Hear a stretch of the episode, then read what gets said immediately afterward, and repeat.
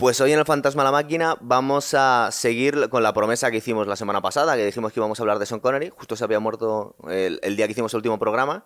Y como lo prometido es deuda, pues vamos a darle caña a su filmografía y a la figura del, actor, que para mí es uno de mis preferidos, además.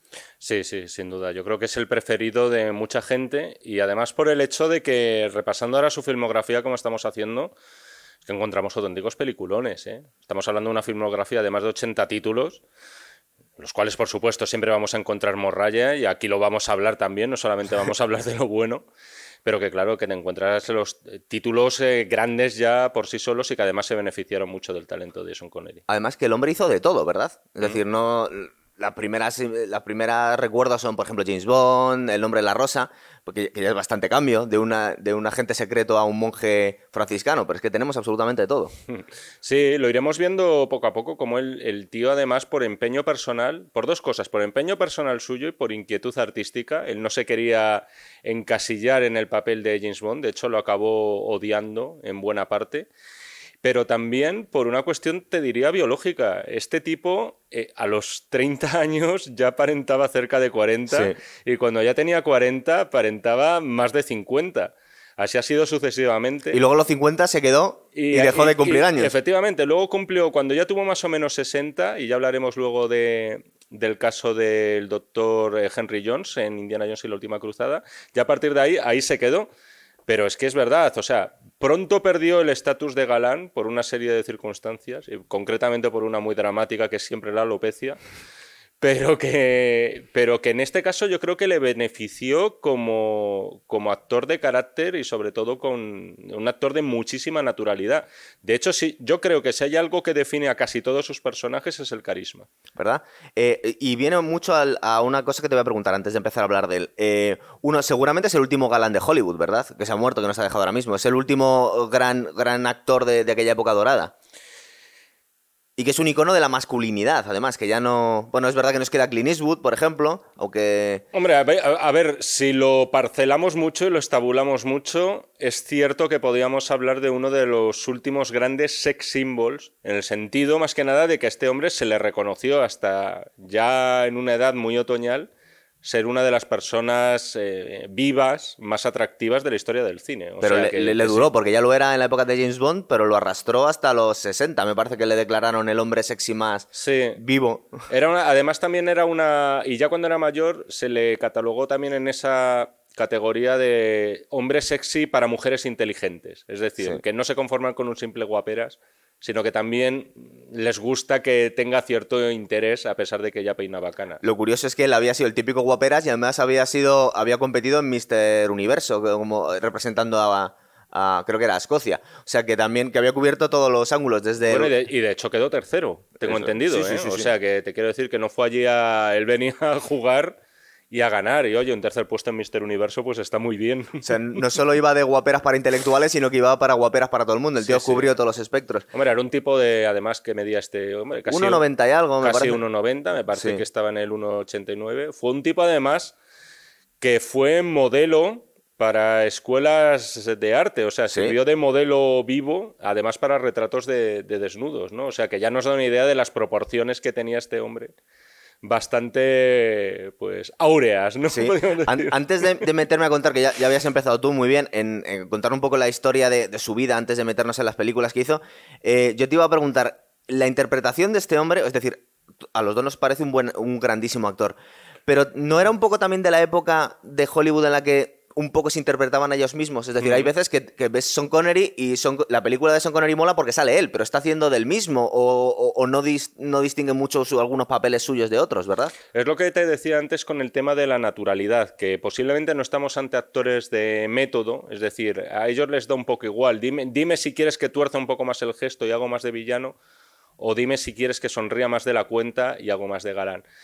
En todo caso, ya incorporaba ese método propio, muy natural, daba la impresión de ser el mismo en pantalla y yo creo que eso es lo que le convierte al final en un extraordinario actor de cine. Sí. claro, aquí muchas veces se nos va un poco la cabeza y decimos, no, un, un, actor de cine es ese que hace de todo, eh, que se va a conducir un taxi durante tres meses para meterse en la piel de un taxista, o como en el caso de Joaquín Fénix, que empieza a convivir no sé cuántos meses con tipos que tienen la enfermedad esta de la risa incontrolable, que, lo cual está muy bien, ¿eh? O sea, Y, luego te deja unas interpretaciones maravillosas, pero claro, yo creo que tú te refieres por actores como Cary Grant, por actores como James Stewart... O John Wayne, que hacía del mismo por siempre. actores como John Wayne, que es verdad que a lo mejor nunca les íbamos a ver interpretar al... A un transexual, por ejemplo. O a Yago de Otelo, iba a decir.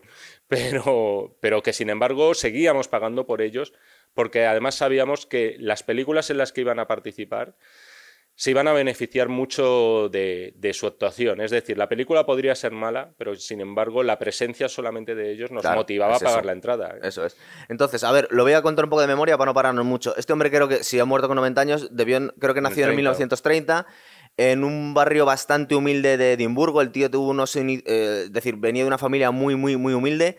De hecho, siempre se ha comentado que una de las partes, de, eh, de, los, de las razones por la que sus James Bond molaba tanto, es el primero y el que, y el que marcó un poco el, camino del resto, era porque unía a alguien que de alguna forma era alguien snob con mucha clase, pero tenía ciertos dejes de em, alguien callejero, alguien humilde, y eso de alguna forma era parte de su personalidad. Él venía de, lo, de la pobreza más absoluta al principio. De hecho, bueno, se cuentan algunas anécdotas de que este se metió en líos en esa juventud en Edimburgo con bandas tipo Peaky Blinders, poco más o menos, ¿no? Es verdad. Sí, sí, o sea, salió escarmentado. Era uno de esos tipos, es verdad, es uno de esos tíos que tenía calle.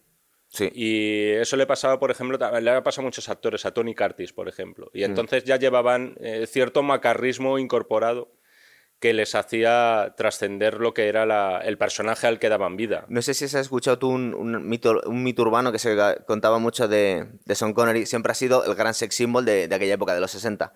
Pero se decía que cuando él tenía 12 años, que trabajaba como lechero, porque tuvo que dejar el colegio muy pronto para, para ganar dinero para la familia. Con 12 años, en el año 42, estaba Inglaterra en plena guerra mundial y muchos de los hombres habían dejado sus casas para, para, pues bueno, para ir a la guerra. Y se dijo que, pues el, tipo, el típico mito que tenemos aquí en España del hombre del butano, pues él era el, lechero que iba consolando a, mujeres que habían dejado a sus maridos que habían ido a la guerra con 12 años ya. Hombre, tú abres la puerta y perdóname, ¿eh? pero te encuentras de repente un tío como Son Connery. Total. Y, veinteañero y tal, en, con pleno vigor. No, pero estamos hablando de 12 años. De hecho, siempre, justo son los 12 años que se lleva, que comentaba en una entrevista Harrison Ford. Dice, bueno, es mi padre, pero solo nos sacamos 12 años en Indiana Jones y siempre dice, pero Son es posible que lo hubiese podido hacer por esa fama que tenía. Bueno, otro de los trabajos que tuvo míticos fue el de pulidor de ataúdes para una funeraria.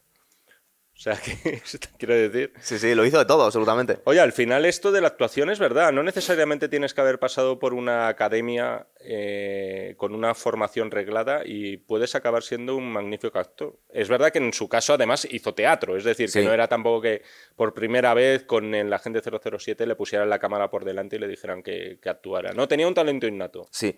Eh, creo que eh, las últimas profesiones que tenía cuando le descubrieron, porque estaba entrenando para, para Mister Universo, o Mister Olimpia, creo que era Mister Universo en aquel momento, y, creo que estaba trabajando en un periódico, pero estaba haciendo ciertos encargos, o sea, no, no era periodista.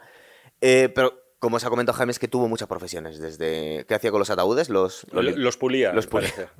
Hasta modelo, el lechero, bueno, infinidad de, infinidad de profesiones. Entonces, tengo aquí la filmografía, vamos a pararnos en algunas, en otras no. Esperamos que no nos dejemos alguna de vuestras preferidas, yo creo que no, que por lo menos las películas más conocidas de toda, de toda la gente las vamos a, aludir. Pero como son muchísimas, tengo aquí la primera película que hizo en el 54 que ni, ni siquiera está acreditado, pero vamos a ir, hemos acordado más o menos Jaime y yo en cuál no vamos a parar. Él también está con la lista, así que vamos a ir cortándonos entre nosotros. La primera, antes de... Es verdad que saltó a la fama con el Doctor No.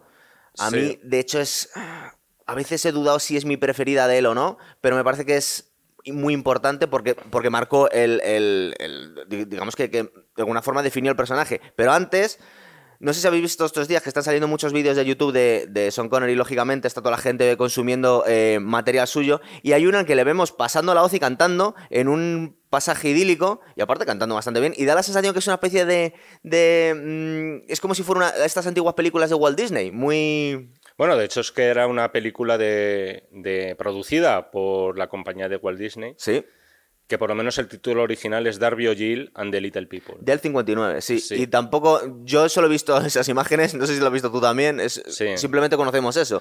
Pero sí que tiene una pequeña intrahistoria y es que quizá estamos ante la película que posibilitó que Connery interpretara al agente 007 porque cuentan que la mujer del productor Albert Broccoli, del que supongo que ya estuvisteis hablando cuando Sí. hicisteis el especial de James Bond, Y que lo vamos a marcar aquí, tenéis el programa especial de James Bond. Hoy no vamos a parar tanto porque tenéis un programa entero solo de 007 James Bond. pues parece ser que una de las secuencias de esta película Sí. es una en la que vemos a Sean Connery liándose a mampurros. Y entonces a la mujer le, le atrajo eso. Le dijo, ostras, qué bien pega este hombre a los actores. Sí. Y entonces dijo, oye, pues a lo mejor debemos confiar en él. Quizás sería un buen 007. Hay que decir de todas formas que ya sabes que 007 en principio, por lo menos eh, Ian Fleming, que era el, el autor de las novelas originales, pues tenía otro actor en mente que era Cary Grant. ¿no? Sí, pero no le llegaba el dinero porque hicieron una película con un millón de dólares. Encima le devaluaron la- el dólar en aquel momento. Creo que lo hicieron con 800.000 y se tuvieron que conformar con alguien menos conocido que, en aquel momento pues debía ser un actor de, de- de- de tercera, seguramente. Estamos hablando ya del año 62 de la primera película de, James Bond, El Doctor No, que siempre se ha dicho que el, el personaje de James Bond cinematográfico fue una mezcla entre, obviamente, el personaje de las películas de Ian Fleming, como se ha comentado Jaime, luego de Terence Young, que es el director que de alguna forma le dio un poco de. lo moldeó para, para hacerlo más cinematográfico, y luego muchas cosas que introdujo Sean Connery. Para empezar, no, el, el tipo de, per- de actor que tenía eh, en mente Ian Fleming no era Sean Connery. De hecho, Sean Connery era imposible que lo tuvieran porque, más allá que no era conocido, era un tío enorme, parecía un machaca de discoteca. De hecho, cuando, cuando vio él las fotos a Ian Fleming quedó horrorizado. Dice, no, pero es que yo no era el tipo de, de persona que, que tenía en mente, para nada, ¿verdad? Ujú, ujú. Que por eso se la comparó tanto con Daniel Craig. Le ha puesto un toque un poco más peligroso que el resto de los, de los Bond. Además que, por lo menos esto cuenta la leyenda, él fue el que introdujo la frase de presentación más emblemática Bond, del personaje, del Bond James Bond. Sí. No sé si recuerdas que hay una escena en la que descubre quién es la infiltrada en el consulado británico, que es la secretaria del, del cónsul, se la intenta ligar, mueve los hilos para que le invite a su casa a cenar esa noche. Entonces vemos cómo va con- en el coche con esas escenas míticas de, de las películas antiguas que vemos que es un plano detrás, Sí, sí, sí. echando a los malos de la carretera. Luego llega, eh, abre, la, abre la secretaria la puerta y se queda totalmente sorprendida porque dice, Dios mío, está vivo. Y dice, bueno, ¿qué pasa? ¿Por qué te sorprende tanto que estoy aquí? Dice, no, es que te, te esperaba más tarde, has llegado muy pronto. Bueno, el caso es que James Bond se las ingenia para acostarse con la chica y hacer que venga el siguiente malo y dispararle por la espalda, a sangre fría. Que de alguna forma marca el, el tipo de, de, de personaje que va a ser James Bond, que la gente no lo conocía, el gran público, hasta entonces. Y que es eso que hemos hablado a veces cuando hablamos también de la trilogía del dólar, unos años después, o de, Harry el Sucio. Estamos hablando del típico héroe que, digamos que está rompiendo con el típico héroe, ¿verdad? Es alguien Más bien transgresor. antihéroe. El antihéroe, ¿No? ¿verdad? Que se acosta con la chica, que aunque aún, aún así sabe que es mala, eh, dispara a los malos por la espalda si hace falta, es decir, se, se define como alguien peligroso, Ujú. ¿verdad? Y era un poco la, la originalidad que tenía aquí James Bond. Además que luego eh, Sean Connery es verdad que, que ha echado un poco de pestes del personaje, pero luego el tío se ha permitido juzgar a los actores que le han sucedido a la hora de encarnar a James Bond. Sí. Y de todos ellos, eh, me sorprende que uno de los que más le gustara fuera Pierce Brosnan, Sí. porque eh, él, por ejemplo, criticaba mucho a Timothy Dalton porque consideraba que, que era demasiado oscuro. Es decir, que eh, no, perdón, o al contrario, me parece, que no era lo suficientemente malo. Bueno, eh, eso, eso lo dijo mucho de, de Roger Moore, pero porque eran películas cuasi infantiles. las De Roger. Moore también le dijo que estaba demasiado mayor para encarnar a, a 007. Sí, porque tenía casi su edad. De hecho, se murió antes Roger Moore que él. Pero lo que me sorprende es que le hiciera esa acusación a Timothy Dalton y, sin embargo, Pierce Brosnan le gustara, cuando a mí me parece muy blandito como Sí, es, ¿no? un- es un mequetrefe, sobre todo cuando, y de alguna forma, toda la mayoría del público ha quedado en. en- bueno, aquí hemos tenido nuestra discusión de Jorge y yo, pero eh, parece que hay, uno- hay un consenso en que los Bonds preferidos del público es el primero y el último.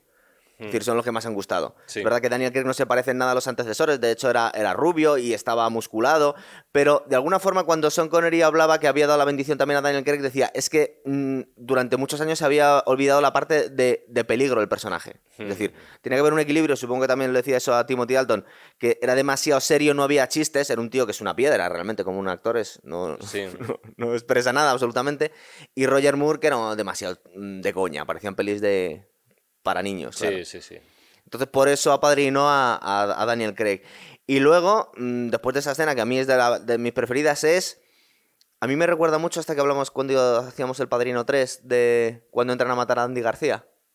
¿Sabes? Que define al personaje. Sí. Esa escena. Me parece que es un poco lo mismo, porque vienen a Sí, sí, matarle Sí, sí, es verdad. y mola mucho. Y luego esta, que supongo que, que tú me vas a reconocer que es una de las icónicas del cine, que es cuando sale Ursula Andrews de la playa, ¿verdad? Sí, sí, sí, claro. Ursula Andrés, que además, eh, bueno, era también, ¿no? Tenía un origen parecido, modelo y tal, sin demasiada experiencia como actriz y, bueno, convertida en ese mismo momento en el que sale de la playa, pues en, en otro mito erótico. ¿no? Sí. Además que mola mucho, no sé si te acuerdas, la conversación, no conversación, que sale ella y está cantando la canción del año 62, que debía ser la canción de moda, que era una especie de calipso, y continúa la canción Sí. eh, James Bond. Cierto. Y se queda así pensando y dice, ¿usted qué está haciendo aquí? Y es muy gracioso porque dice después, con la traducción en española, supongo que en Latinoamérica os lo han traducido distinto, es, ¿está buscando conchas? que supongo que en Chile o en Argentina no se podía decir Es eso. difícilmente traducible. Claro, ¿qué sí, iba a sí, decir? sí. No sé Pues cómo sí, llamarán te- a las conchas de playa. Estoy buscando en- en conchas, ¿qué, Sudamérica. qué le va a decir? Pero muy graciosa la, eh, la respuesta en inglés el- es... eh, no, I'm just looking. Es decir, Mm. no, simplemente te estoy mirando. Y es el rollo de un personaje muy sobrado, muy... eh, con muchísima seguridad. A mí me recuerda un poco también a... No sé si te pasa a ti, al, al personaje de Clark Gable en Lo que el viento se llevó. Me recuerda Sí, un poco a Red ser, Butler. Sí, sí, ese tipo de, de estereotipo, ¿no? De tío muy, muy viril y tal. Y con mucha confianza en sí Y mismo. con mucha confianza, sí. Eh, Luego, eh, como os hemos dicho, ya tenéis las, las películas de Bond aquí. Eh, luego hizo Desde Rusia con Amor, que como estaba siendo un gran éxito el Doctor No, la rodaron prácticamente seguida. De hecho, es el año 63, el año siguiente. Siempre ha dicho Sean Connery que es su preferida. A mí me parece que está bien, pero tampoco es mi... No sé, a mí siempre se ha dicho también, además el gran público se ha aceptado que era eh, Goldfinger, que era el clásico de, de la era Mm. de Sean Connery, ¿verdad? Tú las has visto esas, pero bueno, de, de- de- aunque no son tu no- tus películas preferidas, ¿tú con cuál No- te quedarías de Bond, de, de Connery? Mira que habíamos hablado antes, no me preguntes demasiado por Bond. Pero bueno, puedes decir una Y se- y preferida. se está notando. La que más te ha gustado. De la saga en general. No, de, de Connery.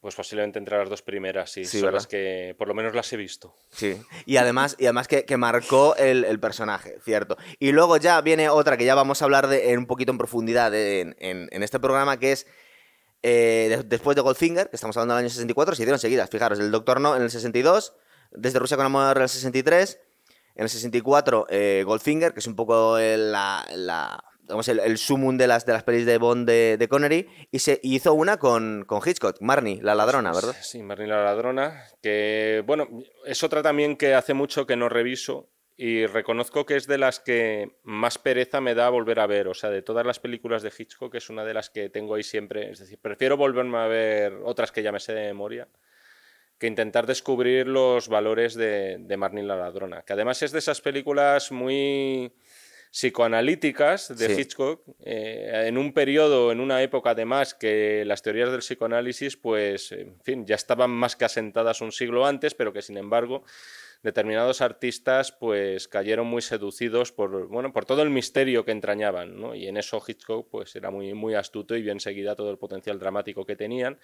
Pero es verdad que en algunas cosas eh, le pasa lo mismo que a otra película de él que recuerda, con Gregory Peck, que además contaba con decorados de Salvador Dalí, o sea, para Sí. darle todo, porque estaba en la película se centraba mucho en los sueños, concretamente los de Gregory Peck, y donde bueno, la imaginería de Dalí pues, resultaba fundamental. Le pasa un poco eso, que para mí aguantan peor el paso del tiempo, cuando se centra demasiado en los recovecos de la, de la mente humana. Lo que pasa es que estoy viendo bastantes eh, relaciones con otro programa que hicimos, con la película de Vértigo, no solo porque estamos hablando de mujeres rubias misteriosas y mentirosas, es verdad que el protagonista no tiene que ver, porque James Stewart es un poco pusilánime y aquí en realidad estamos viendo a James Bond, porque es el mismo personaje, no, no varía mucho. Más proactivo, ¿no? Es- es- simplemente tiene más frases, pero si te- os habéis quedado con más ganas de Sean Connery en la época, en su primera época, eh, Mm. queréis ver a más James Bond de sus películas, pues veis Marnie la ladrona. Eh, James, eh, James Bond, perdón, Sean Connery hace de, de, de un playboy millonario que se queda prendado de una mujer que él mismo descubre al principio que se está haciendo pasar. Es, una, es una ladrona, se hace pasar por secretaria muy. muy. muy eficiente y acaba robando a todos sus, sus, empleados, sus empleadores. Eh, se cambia el nombre y vuelve a. Vuelve a intentar lo mismo en, en- otra, en otra empresa. ¿Qué pasa? Que luego ya vemos, no vamos a contar toda la película, pero básicamente es una mujer que está traumatizada porque su madre había sido prostituta, había sufrido abusos ella y su madre, eh, pero no lo recuerda. Y eh, es una peli bastante truculenta porque, por un lado, es una mujer mm, que está manipulando, está robando, es una mentirosa compulsiva. A mí me recordaba mucho a Kim Novak en Vértigo, Mm. cómo está intentando engañar a, al, al protagonista, al galán. Pero claro, es que aquí eh, Sean Connery no se deja, no se deja engañar. De hecho, eh, la parte oscura de la película es que eh, el personaje de, de Sean Connery decide chantajearla y hacerla casarse con él. Incluso tiene una escena que no está muy claro si es una violación, la fuerza o simplemente ella es incapaz de, de- de sentir placer a la hora de tener el acto sexual. Pero es todo muy unido a eso, al, al, sí, a ver, psicoanálisis. son cosas que no se debían decir de forma explícita porque si no la película pues hubiera sido inestrenable, ¿no? Por aquel entonces. Pero es cierto que una de las cosas que quería mostrar Hitchcock en este caso era la, la frigidez femenina. Sí. Hay una anécdota muy célebre relacionada con esto en la cual Tippi Hedren le vino a decir a Hitchcock que, oiga usted, ¿cómo voy a ser yo? ¿Cómo puedo interpretar yo a una mujer frígida si tengo delante a un señor como este, ¿no? Aludiendo a los atributos de Sean Connery. Y Hitchcock le dijo algo así como, pues mira, en eso precisamente consiste actuar, que lo tienes que interpretar, apáñatelas como puedas, pero tú aquí tienes que hacer de mujer frígida. Sí, además que la escena de la supuesta. Es que no está muy claro si realmente es una violación o no. Eh, está contada de esta forma tan cinematográfica, tan de aquella época, que no se sabe. Es decir, no es que veamos trenes entrando en túneles, pero casi. es decir, algo así como, como muy, como Sí. muy sutil. Lo curioso es que al final. em, yo veo muchos paralelismos con Vértigo, aunque estoy con Jaime que no es el mismo nivel de película. A mí me es, me es curioso porque tengo más de Sean Connery y encima lo tengo trabajando con un director mítico como Hitchcock y la película no es mala, está entretenida, está bien. Lo que pasa es que no es lo mismo. Pero parece ser que de alguna forma, hombre, no es como Woody Allen, pero Hitchcock era mucho más variado, pero parece que estaba obsesionado con las mujeres rubias, las mujeres rubias mentirosas, el- el- la manipulación, ¿verdad? Bueno, con Tippi Hedren además había trabajado justo antes en Los pájaros. Sí. Y no fue un rodaje precisamente fácil para Tippi Hedren. Y sin embargo, pues mira, quiso repetir. Muchas de estas mujeres salieron escaldadas de, de haber trabajado a las órdenes de Hitchcock, que era un tipo más oscuro y con más debilidades de las que podíamos ver en pantalla y sin embargo repitió en este caso y yo creo que le regaló además una película para su lucimiento, más incluso para ella que para Sean Connery. Sí, Eh, de hecho voy a enlazar también un vídeo que he encontrado esta mañana muy chulo en el que vemos a Sean Connery le hacen una entrevista eh, y le van enseñando eh, escenas de películas suyas y él la va comentando. Y cuando llega aquí, la verdad es que hace un análisis bastante, bastante guay. ¿Qué pasa? Que se le escapa que, que yo te iba a preguntar también, normalmente Hitchcock no repetía de actrices, ¿no? Intentaba ir variándolas. Porque aquí se le escapa la entrevista, es que me iban a poner a Gris Kelly y me la cambiaron en el último momento. O sea, que le hacía mucha ilusión hacer la película con Gris Kelly. Bueno, eh, más que querer repetir con varias, es que a lo mejor no todas estaban dispuestas a Repetir repetir con con, él. ¿eh? Efectivamente, con Gris Kelly hizo varias películas, hizo varias con Tippi Hedren, con Janet Leigh no repitió. Vera Miles también tuvo sus más y sus menos con Kim Novak, solo una. Kim Novak, que yo sepa, solamente Solo una, Vértigo, ¿no? ¿verdad? Solamente Yo hizo que sí. Vértigo, sí. sí, cierto. Entonces, eh, bueno, eh, para, para el mejor, claro, cuantas más mejor. Tampoco, hombre, Sean Connery, Sean Connery era, era el sex symbol por excelencia en aquel momento, pero tampoco se podía quejar que le cambiaran a Chris Kelly por, por Tippi Hedren. Es decir, no le han puesto un monstruo ahí. No, pero mira, sin embargo, sí que repitió muchísimo más con actores, ¿no? James Sí. Stewart, Cary Grant, o sea, al final incluso eh, muchas de sus películas las acabamos diferenciando más por los actores que, que por otras. Yo, que- yo quiero recordar del libro que me recomendaste y me leí con muchísimas ganas de entrevistas de Hitchcock, que él venía a decir que le había gustado trabajar con Sean Connery y Sean Connery habla muy bien también de Hitchcock, pero lo que pasa es que en aquel momento no podían hacer más porque estaba atado por las películas de James Bond. Es decir, que tuvieron que hacer un encaje de bolillos para poder hacer una sola película con él. Sí, además que, bueno, claro, a Sean Connery, tú imagínate, o sea, un tío que prácticamente de la nada, de repente le dan un papel que, bueno, le suponía pues un éxito de taquilla a nivel internacional, sí o sí, y además ver cumplido su realización como actor interpretando para Hitchcock directamente. De todas formas, es curioso el cambio sociológico que ha dado la cosa. ¿eh? Fíjate que Sean Connery en los 60 le hacía ascos a esto de interpretar a James Bond, como que no le parecía una cosa seria. Y sin embargo, a día de hoy, ¿qué vemos? Que todos los actores de prestigio quieren aparecer en las películas de Marvel, por ejemplo, para que veas un poco el cambio de, paradigma que se ha dado. Y no solamente por motivos además económicos, es que, es que además creen que pueden aportar algo, ¿no? Y que les aporta. fijaros la fama que tenía Son Connery en aquel momento, que estamos hablando de que la primera película de Bond es en el 62, aquí ya es en el 64 y se lo estaban rifando directores como, como Hitchcock, que hizo una película y no pudo hacer más con él. Pero es que él siempre comenta que em, en aquel momento de la historia estaban él y los Beatles. Y había como una rivalidad. Estaba la Beatlemanía y James Bond. De hecho, hay una frase muy graciosa en Goldfinger cuando queda, justo antes de que le den un golpe en la cabeza y cuando se despierta ve a la mujer bañada en oro en Goldfinger. Está diciendo, eh, tomar champán caliente es como escuchar los Beatles sin orejeras. En el año 64 estamos en plena Beatlemanía y había una especie de rivalidad. Parece ser que al personaje de James Bond, que era un poco snob, lógicamente no podía escuchar cosas como, como los Beatles. Luego es curioso porque en una película de, creo que solo se eh, Vivi deja morir, le hizo la banda sonora a Paul McCartney. A... Sí, lo que pasa es que en ese caso era Roger Moore, ¿no? Era, Roger Moore, ya, sí, es verdad. Bueno, vamos a seguir con la lista de películas. Algunas paramos y otras no.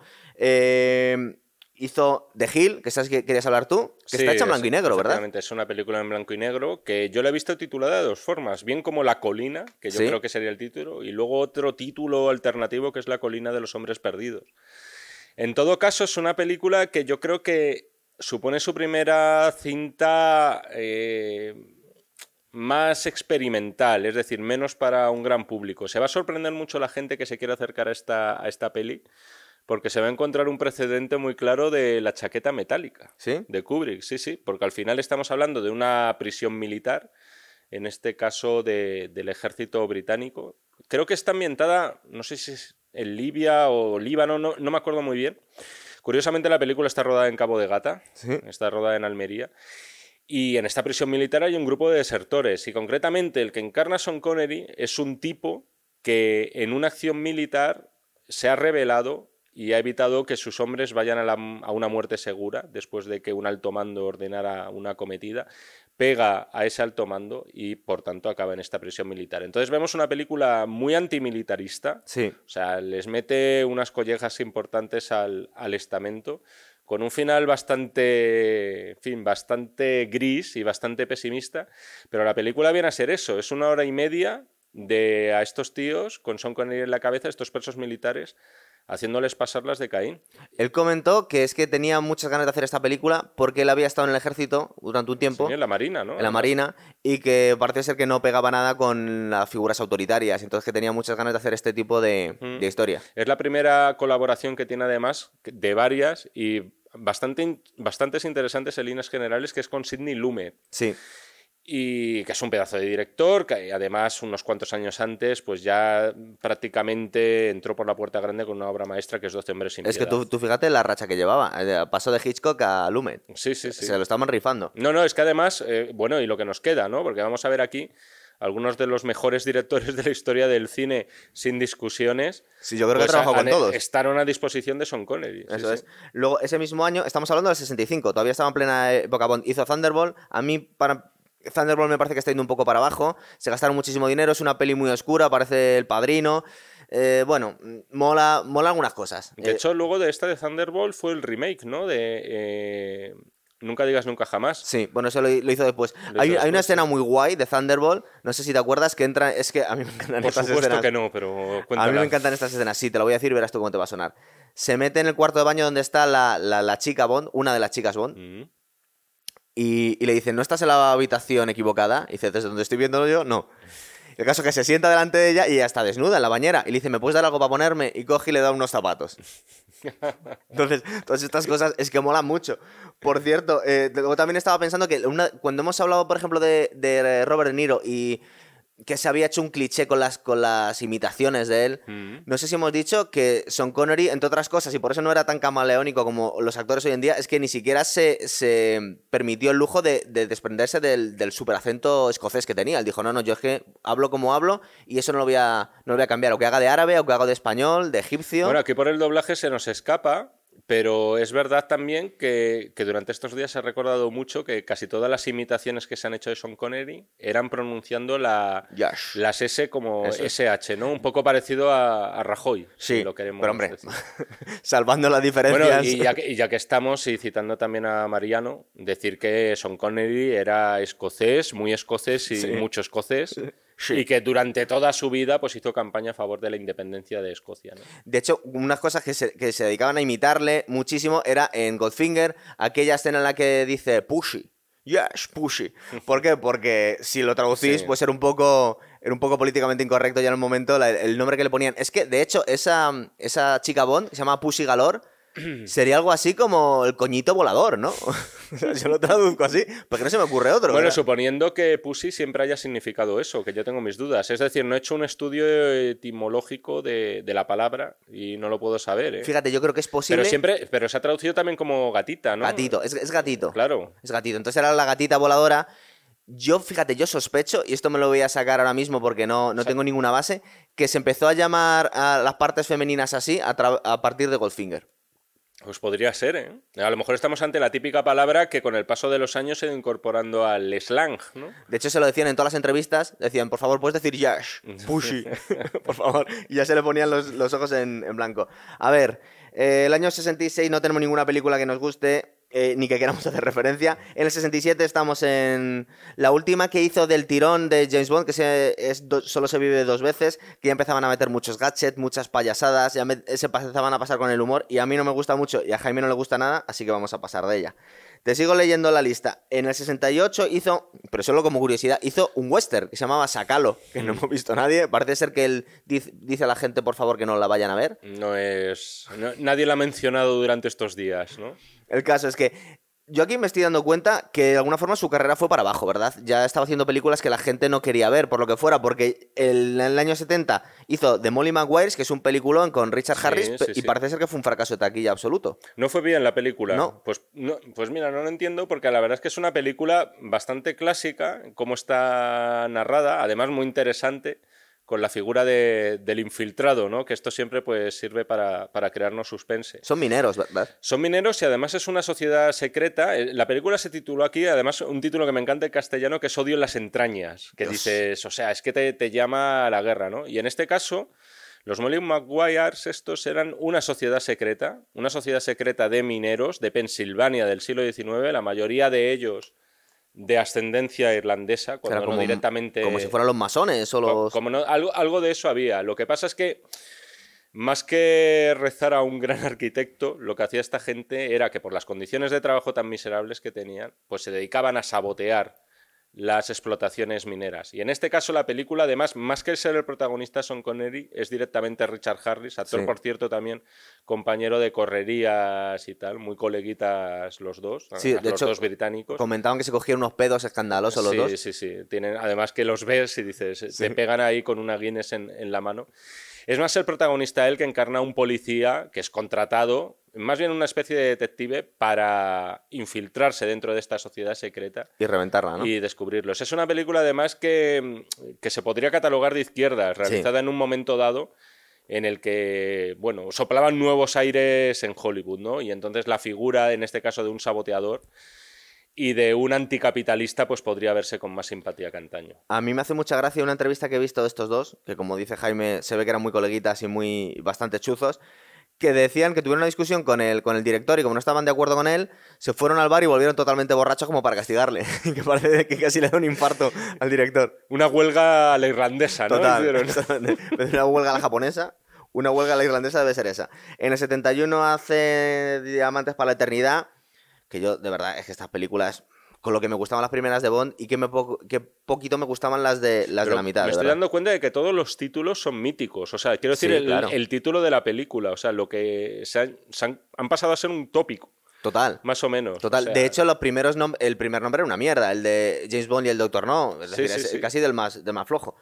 Eh, y luego, antes de meternos ya en harina costal, tú querías hablar de, de, Offense, que esta no la he visto, pero he escuchado bastante hablar de ella, ¿verdad? Sí, además. Del 72, es, es del 72, es la segunda colaboración con Sidney Lumet. Y te diría que es uno de los personajes más siniestros que ha encarnado Son Connery en una película. Bastante no heavy. no, no, es una película fácil de ver, ¿eh? es muy de los 70 eh, con mucha introspección psicológica y algo alucinógena a ratos. Y lo gracioso del tema es que aquí interpreta a un policía obsesionado con dar caza a un violador de niñas en un pueblo británico.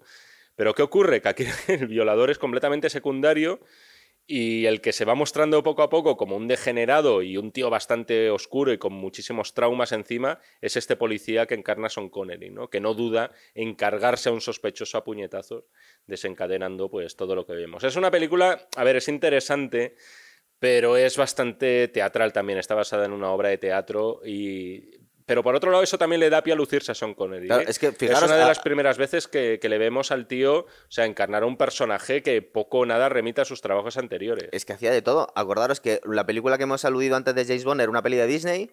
Luego hace el, superhéroe, el taquillazo que es James Bond. Luego nos hace de una especie de, millonario que chantajea a la ladrona para, para casarse con ella y, y, aparte y así psicoanalizarla. Aquí, eh, un policía infiltrado un, detective bastante oscuro, hacía de todo. Además, aquí ya vemos que que tendría como 42 años, más o menos. a ver, eh, justo. Y, por ejemplo, ya vemos que es un señor de mediana edad, puro y duro, cosa que hoy sería impensable. Es verdad, porque una cosa que queríamos hablar, que se nos estaba olvidando, era que eh, Sean Connery parecía más mayor de lo que realmente era al principio de su carrera. Empezó con 33 años y parecía un poco más mayor. Aquí la verdad es que ya parecía más mayor de tener 42 años, pero luego cuando llegó a los 50 parece ser que dejó de cumplir años y... es decir, Sí, y además en esta película eh, creo que le vemos sin ningún... Eh, ápice de. sin ningún tupé. Sí, porque se lo, de hecho se lo puso en la primera película de, Bond, ya llevaba un poco de tupé. De hecho, en James Bond ya le pusieron algo. Y aquí le vemos directamente, pues le vemos con poco pelo. Incluso yo creo que en esta película tiene más del que en realidad tenía.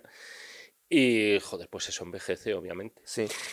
También, ay, te iba a decir una cosa, pero se me ha ido el santo al cielo. Ah, bueno, sí, que llevaba pelucas en muchísimas películas. Y, se quejaba, él no le gustaba porque decía que, que, no le gustaba cómo resonaba su voz cuando se ponía un tupe. Que prefería, ¿no? Que él prefería estar calvo. Dice, porque es que me, hace un.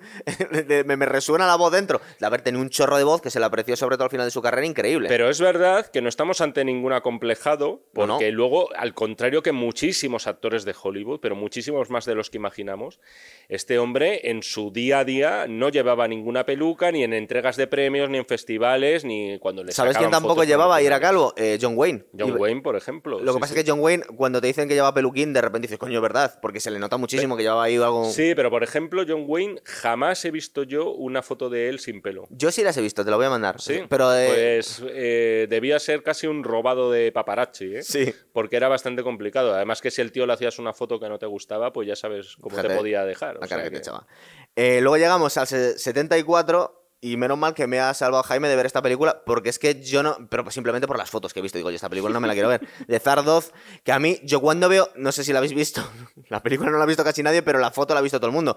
Yo lo primero que me imagino cuando veo esa foto es una especie de patriarca gitano en bikini.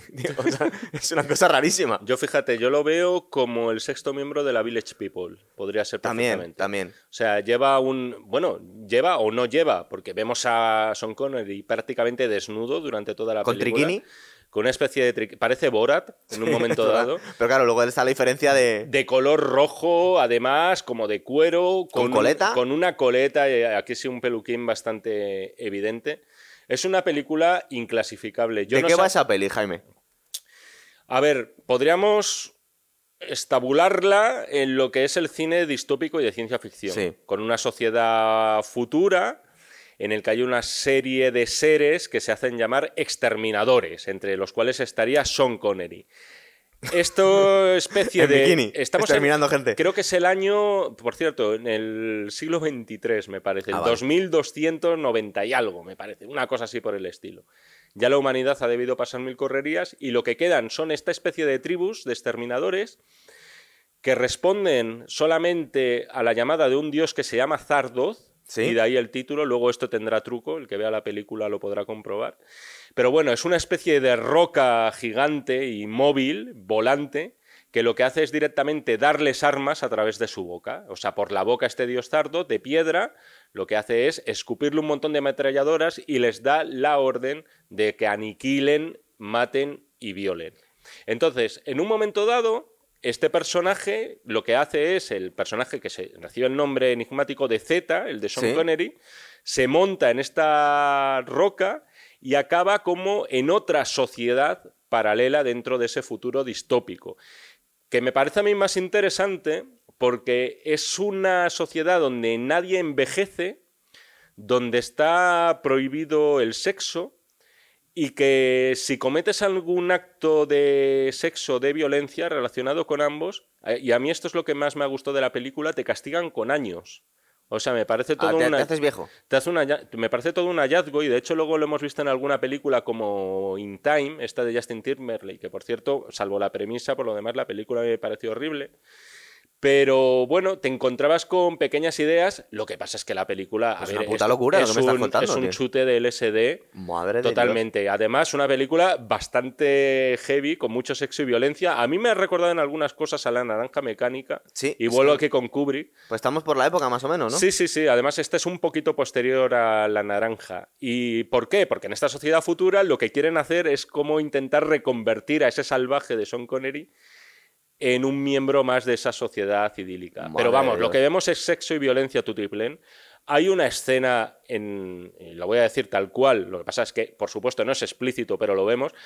Le están como midiendo una erección a Sean Connery para ver su grado de excitación en, en pantalla. Es decir, le muestran unas imágenes de una mujer limpiándose los pechos de forma muy sugerente. Madre El Dios. personaje Charlotte Rampling está ahí atenta a ver cómo hace eso. De hecho, hasta muestran eh, unos esquemas de cómo era una erección, porque se supone que en esa Ah, sociedad no, lo saben. Es como, es como Demolition Man. Es- o sea, sí. A ver, es una película. no sabe lo que es el papel higiénico. la película tiene ideas interesantes, pero a mí me parece un poquito infumable. Tiene muchísimos defensores. ¿eh? Es una película que además se ha convertido, por unas razones o por otras, en una cinta de Pero culto. no es una cinta que tú recomiendas a que se- la gente se drogue o beba para verla, ¿no? Porque- Yo la recomiendo con afán completista del que quiera verse Sean Connery y desde luego el que quiera verse la película más puñeteramente rara de Sean Connery, que sin duda se vea esta, que por cierto, aquí cobró solamente 200 mil dólares, me parece. Joder, por las pintas que le hicieron llevar. Que porque Y- luego le estuvieron recordando toda su vida eh, Era- la foto. Era una película de muy bajo presupuesto y Sean Connery participó, por cierto, en un momento en el que tú lo decías antes, donde a lo mejor mm, su estrella se había apagado de debidamente a- debido a ese envejecimiento prematuro. Pero al año siguiente va a hacer dos super películas. Pero bueno, antes de nada, en el 74 todavía nos queda Asesinato en el Orient Express. Sí, en este caso otra vez con Sidney Lumet, lo que pasa es que es verdad que su estrellato queda más diluido Sí, porque estamos hablando de uno de los grandes repartos de la historia del cine, ¿no? En este caso es uno de esos 12 sospechosos que van a bordo del tren. Para mí además es la, eh, es la mejor película que se ha hecho de una novela de Agatha Christie. Sí, ¿verdad? O sea, ¿Y qué duda. tal? Porque ahora mismo no lo recuerdo. ¿Qué tal lo hace él en esta? Es, pequeñito el papel, ¿verdad? Es pequeñito, es uno de los sospechosos. Creo que hace de un militar británico, que además luego, en fin, ya sabes lo que ocurría en esta película. De algún modo, todos los invitados a ese tren, pues tienen relaciones entre ellos, ¿no? Es decir, en relación, quiero decir que, no es que se pongan a folgar Que- como locos, Que se conocen. sino que se conocen entre ellos y que todos se han puesto de acuerdo. Estaba muy bien como estaba todos bien en esa película. Año 75, dos super películas. Fíjate, estaba pensando, ¿quién era el director de la primera que me sonaba? La primera que hace es El viento y el león, pero es que es de John Milius. John Milius. Es decir, sí. tenéis a Conan el Bárbaro y tenéis El viento y el león. El viento y el león es una peli que mola un montón. Hace una especie de, de jefe berebere, ¿no? Que está luchando contra las potencias coloniales. Pero si os fijáis, es Sean Con acento escocés haciendo del mismo. Pero mola un montón la peli. Sí, sí, sí, está muy bien. Y que además eh, es uno de los joder, yo os diría que es de las primeras películas así de, de no de las hiperconocidas que yo recomendaría a la gente si no la ha visto El viento del león. Porque se va a encontrar primero con una superproducción de aventuras. Es decir, está muy bien rodada, está excelentemente bien fotografiada, muy bien ambientada. Está ambientada en Marruecos, como decías, y en este caso con ese jefe bereber improbable que es Sean Connery. Eh, secuestrando a, una dama de la alta sociedad estadounidense. Se supone que además el presidente es Roosevelt. Sí, estamos como en los años. por ahí, es verdad, Estamos también. como en los años 20 o 30. El presidente Roosevelt tiene mucho peso. Y además, que me lleva también a la conclusión de que jo, John Milius, aparte de, de ser un buen director, sobre todo era un magnífico escritor. Sí. Porque en esta película tiene unos diálogos realmente brutales. Sin ir más lejos, el que hace referencia al título, ese viento y el león. El viento sería el presidente de Estados Unidos, que trata de acapararlo todo, pero que nunca es capaz de posarse en un sitio, mientras que el león sería este bereber indomable, que Sean Connery, y que siempre pues, va a mantener su terruño y lo va a mantener además apretando los dientes. Es uno de los grandes personajes carismáticos que ha hecho Sean Es Connery. muy guay, ¿verdad? Eh, estoy viendo, digo, no me acordaba del nombre. Es Mulay Ahmed Al-Rasuni. Ah, Cuando he dicho lo del Rasuni ya me he acordado de él. Es una peli muy guay y aparte que no es muy conocida. Es una, es una lástima, pero no, la, no las dicen de las, de las grandes películas de Sean Connery. Se, siempre se dejan el, lo que el viento, eh, el viento Además y el león. que, que refleja el carácter ácrata Sí. de John Milius en el sentido de que, es decir, él podría haber hecho una película en la cual los árabes fueran malísimos y Estados Unidos eh, fuera como el, el dominador del mundo y la policía del mundo que tiene derecho a todo. Y nos encontramos con que es prácticamente lo contrario. Eso es. Casi es mayor. Fíjate que John Milius es un director que, que ha sido acusado de, de ser parafascista. Un poquito. Y tal, pero... Pero es muy amigo de Oliver Stone. Pero yo creo que, de- fíjate, aquí en este caso los extremos se unen Sí. Y en este caso John Milius se identifica más con un bereber marroquí que con, la, que con Estados Unidos como potencia militar. O sea, la balanza aquí se decanta a favor de, del personaje Pero también rapta a la, a la protagonista. Sí, sí, sí, sí, claro. Y se acaba enamorando de él. Es decir, hay como un patrón que no sabemos si es que lo con para los, él. con los dos niños pequeños, que además, claro, tú analizas la película y, y- y tal como está narrada es de forma muy ligera, pero es, joder, estos niños pequeños están siendo aquí testigos de decapitaciones que van a arrastrar un trauma de por vida importante. Y mientras, por ejemplo, el presidente de Estados Unidos, Roosevelt, es retratado como un tipo bastante excéntrico, Sí. bastante alocado. Eh, en fin, es una película que yo recomiendo a la gente que la vea para ese, ese último cine de aventuras clásico. ¿Verdad? Del cual, por cierto, creo que ahora ibas a contar otra de las grandes películas. La que él dice que es su película preferida, que es El hombre que pudo ser rey, el, hombre que pudo reinar. Lo, yo- lo he dicho primero en inglés, lo he traducido y ahora lo digo como lo tradujeron aquí. Era El hombre que pudo reinar, eh, que es, hace de Daniel Dravot. Si, te- si lo piensas, da la sensación que no se ha salido mucho del personaje anterior porque tiene. Es un poco él. Si es verdad que. eh, es una buddy movie también, porque está compartiendo eh, escena con Michael Caine. De hecho, se hicieron grandísimos amigos después. Eran como, como Abbott y Costello. Salían eh, durante mucho tiempo salían en entrevistas juntos. El, gran amigo eh, dentro y fuera de la pantalla de Sean Connery conocido ha sido Michael Caine. Y aquí hacen de dos ex miembros del ejército británico en la India que se. La verdad es que son unos calaveras y se dedican a extorsionar, a robar, a, a hacer un poco el, el gamberro. Y no se les ocurre otra cosa que, que, mm, empezar a, a- enfrentar tribus guerreras para mm, hacerse nombrar reyes de un país imaginario. Bueno, es, me es un parece- Stan, es Kafiristán, se llama. Eh, pero no sé si el país existe, ¿eh? o existía en su O momento. igual era una región de.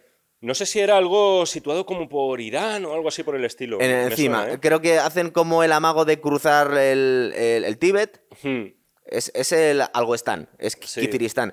Y es una peli de John Huston. Chiquitistán. Chiquitistán, es que es, es un, es un país totalmente. De hecho, le cuentan como: mira, tienes que salir de la India, luego tienes que ir a Afganistán, luego cruzar el Nepal y luego llegáis a esta región que había sido conquistada solo por Alejandro Magno.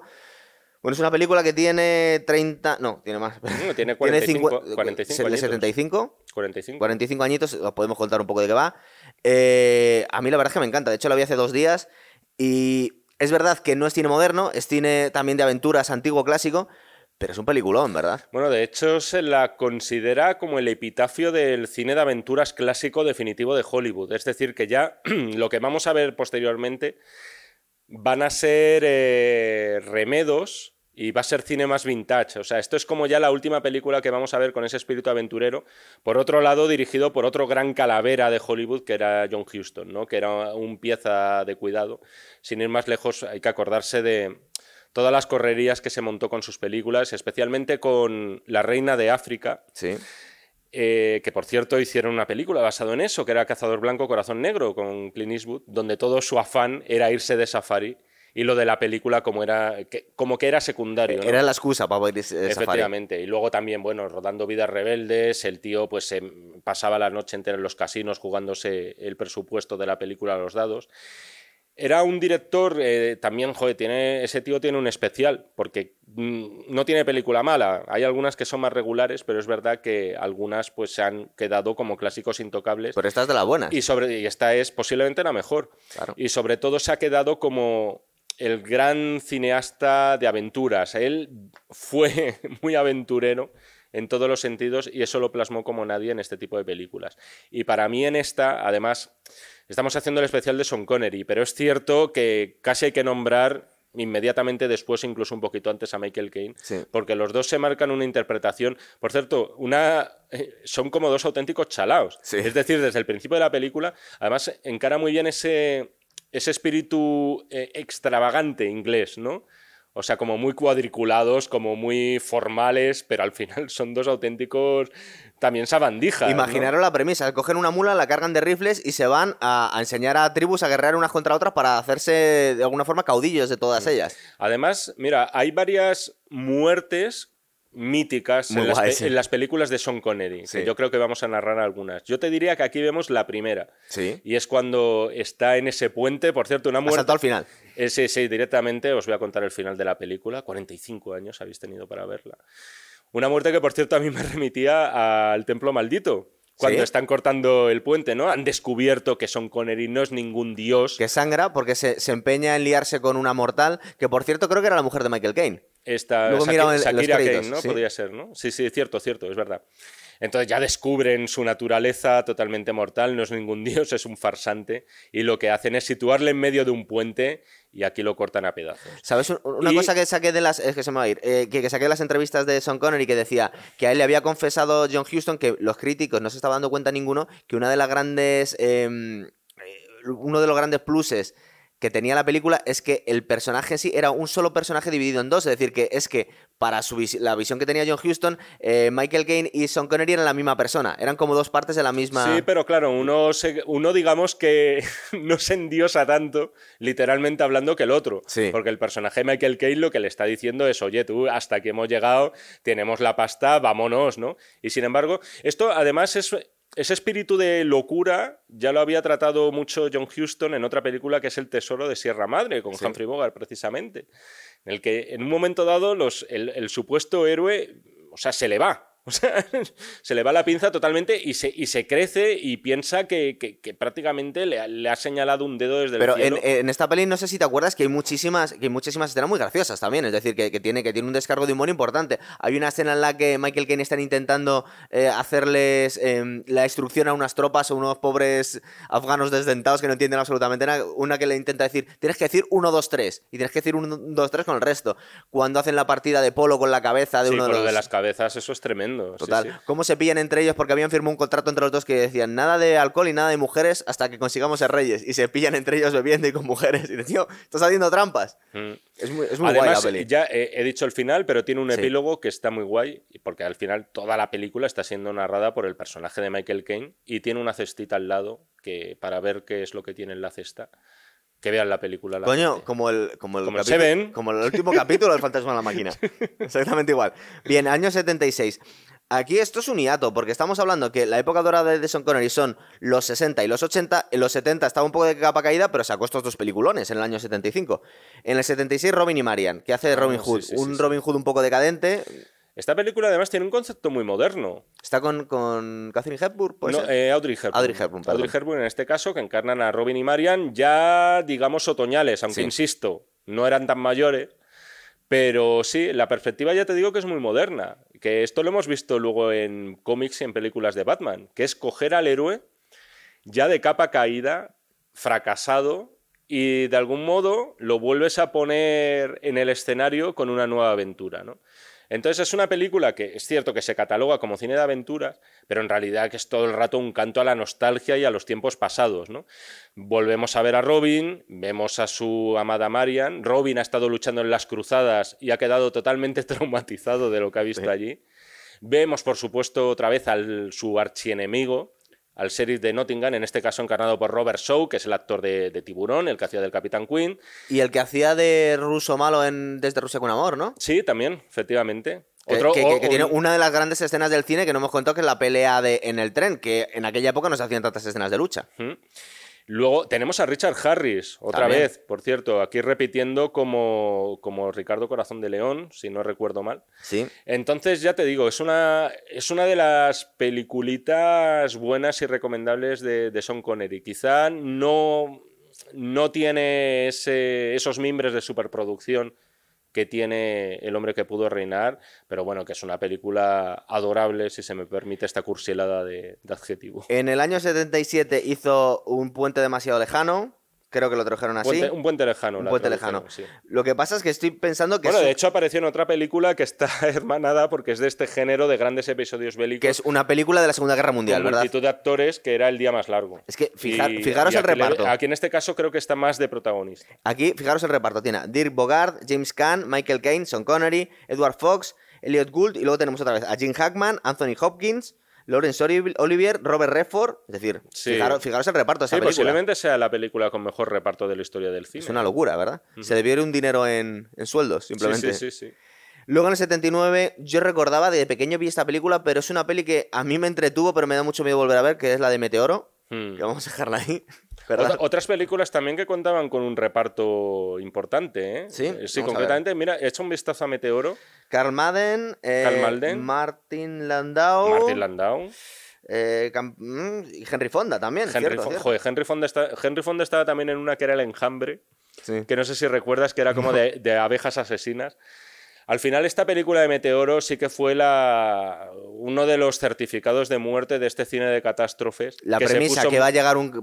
era como Deep Impact o, Armagedón, ¿no? Sí, sí, Pero a lo cutre, en el año 79. Mm. Sí, no, vamos, no es una de las películas que le haya aportado mayor gloria. A Pero fíjate, debía estar en una época que quería hacer ciencia ficción, porque en el año 81 hace Outland, que aquí era Atmósfera Cero, Atmósfera Cero, sí. Que es una peli bastante guay, pero me, me, recordaba un poco, ahora que está muy de moda y algún día daremos un programa, os lo prometemos, de The Mandalorian, que es, en realidad es una película que si la sacas del universo donde está recreada, en realidad es otro tipo de película completamente distinta. Es decir, esto parece que es de ciencia ficción, pero porque está en el espacio, pero no tiene nada de ciencia ficción la, premisa, En realidad, claro, es un western y en este caso fue un remake confeso de Solante el Peligro, de Gary Cooper. El argumento venía a ser muy similar. En este caso tenemos al sheriff, que es eh, Sean Connery, encargado de velar por la seguridad de una estación minera en, una luna, en, una luna, de Júpiter. Eso es donde la corrupción campa sus anchas. Lo llaman eh, Space Western. Efectivamente, sí, sí. Y entonces es una película que a mí en lo visual me recuerda mucho a Alien. De hecho, se estrenó uno o dos años antes. Yo creo que bebe mucho del diseño de producción. Es del 81, es, es del 81. Además, un director que a mí me gusta, que tiene varias películas de género así científico y terrorífico, es Peter Hyams. Y es verdad lo que decías, es, al final es una película que podrías sacar de contexto y se convierte en un western. Lo que pasa es que aprovechando que estamos en el espacio, es sacarle partido a eso, y concretamente a las grandísimas escenas, que por cierto, no científicamente muy veraces, de descompresión humana una vez que el cuerpo pues, sale fuera de la atmósfera terrestre. Pero anda que no mola poder decir que hay una película de Sean Connery en el espacio. Sí, sí, sí, totalmente. Son Connery con peluquín. y, pero bueno, y no, insisto, ¿eh? lo de las escenas que hay de, descompresión rozan un poquito el gore. Es decir, son escenas que veis porque estás viendo a gente reventar dentro de los trajes espaciales. ¿no? Luego es verdad que parece ser que es poco, es poco realista, pero aún así, como mola mucho, era cinematográfico. porque al parecer no es tan fácil como que, uy, estás fuera en el espacio y tu cuerpo estalla. O sea, al parecer primero se te pueden saltar las venas de las manos, te da una embolia, en fin, cosas así por el estilo. Ha habido películas que lo han tratado de forma más realista. Luego, eh, yo no quería pararme en esta, pero como la has aludido, te lo digo, aquí hay eh, Bandidos del Tiempo, Time Bandits, también es del 81. ¿Qué pasa con esa película? Es una locura de Terry Gilliam, uno de los directores más chalaos que hay, también de películas que molan mucho y que son muy interesantes. En este caso es gracioso porque Sean Connery aquí tiene papelito pero vamos, que él escribió en el guion, quiere un, o sea, un personaje que se parece a Sean Connery. El rey Agamenón. El rey Agamenón, sí. Los productores se lo tomaron al pie de la letra, le enviaron al guion a Sean Connery y sorprendentemente, para sorpresa de Terry Gilliam, aceptó hacer la película. O sea, que ahí se llevó ese regalito. Luego ya voy a ir al año 83. En el año 83 volví a hacer otra de James Bond, parece que le hacía falta el dinero, eh, que dijo, pues haciéndole un poco la coña a lo que había dicho en todas las entrevistas, se llamó Nunca digas nunca jamás. Que es una peli. eh, intentan hacer un poco. Intentan compaginar el hecho de que Son Connery aquí tenía. eh, pues del 63, tendría 53 años, 50 años ya. 53 años. Entonces no era el mismo James Bond.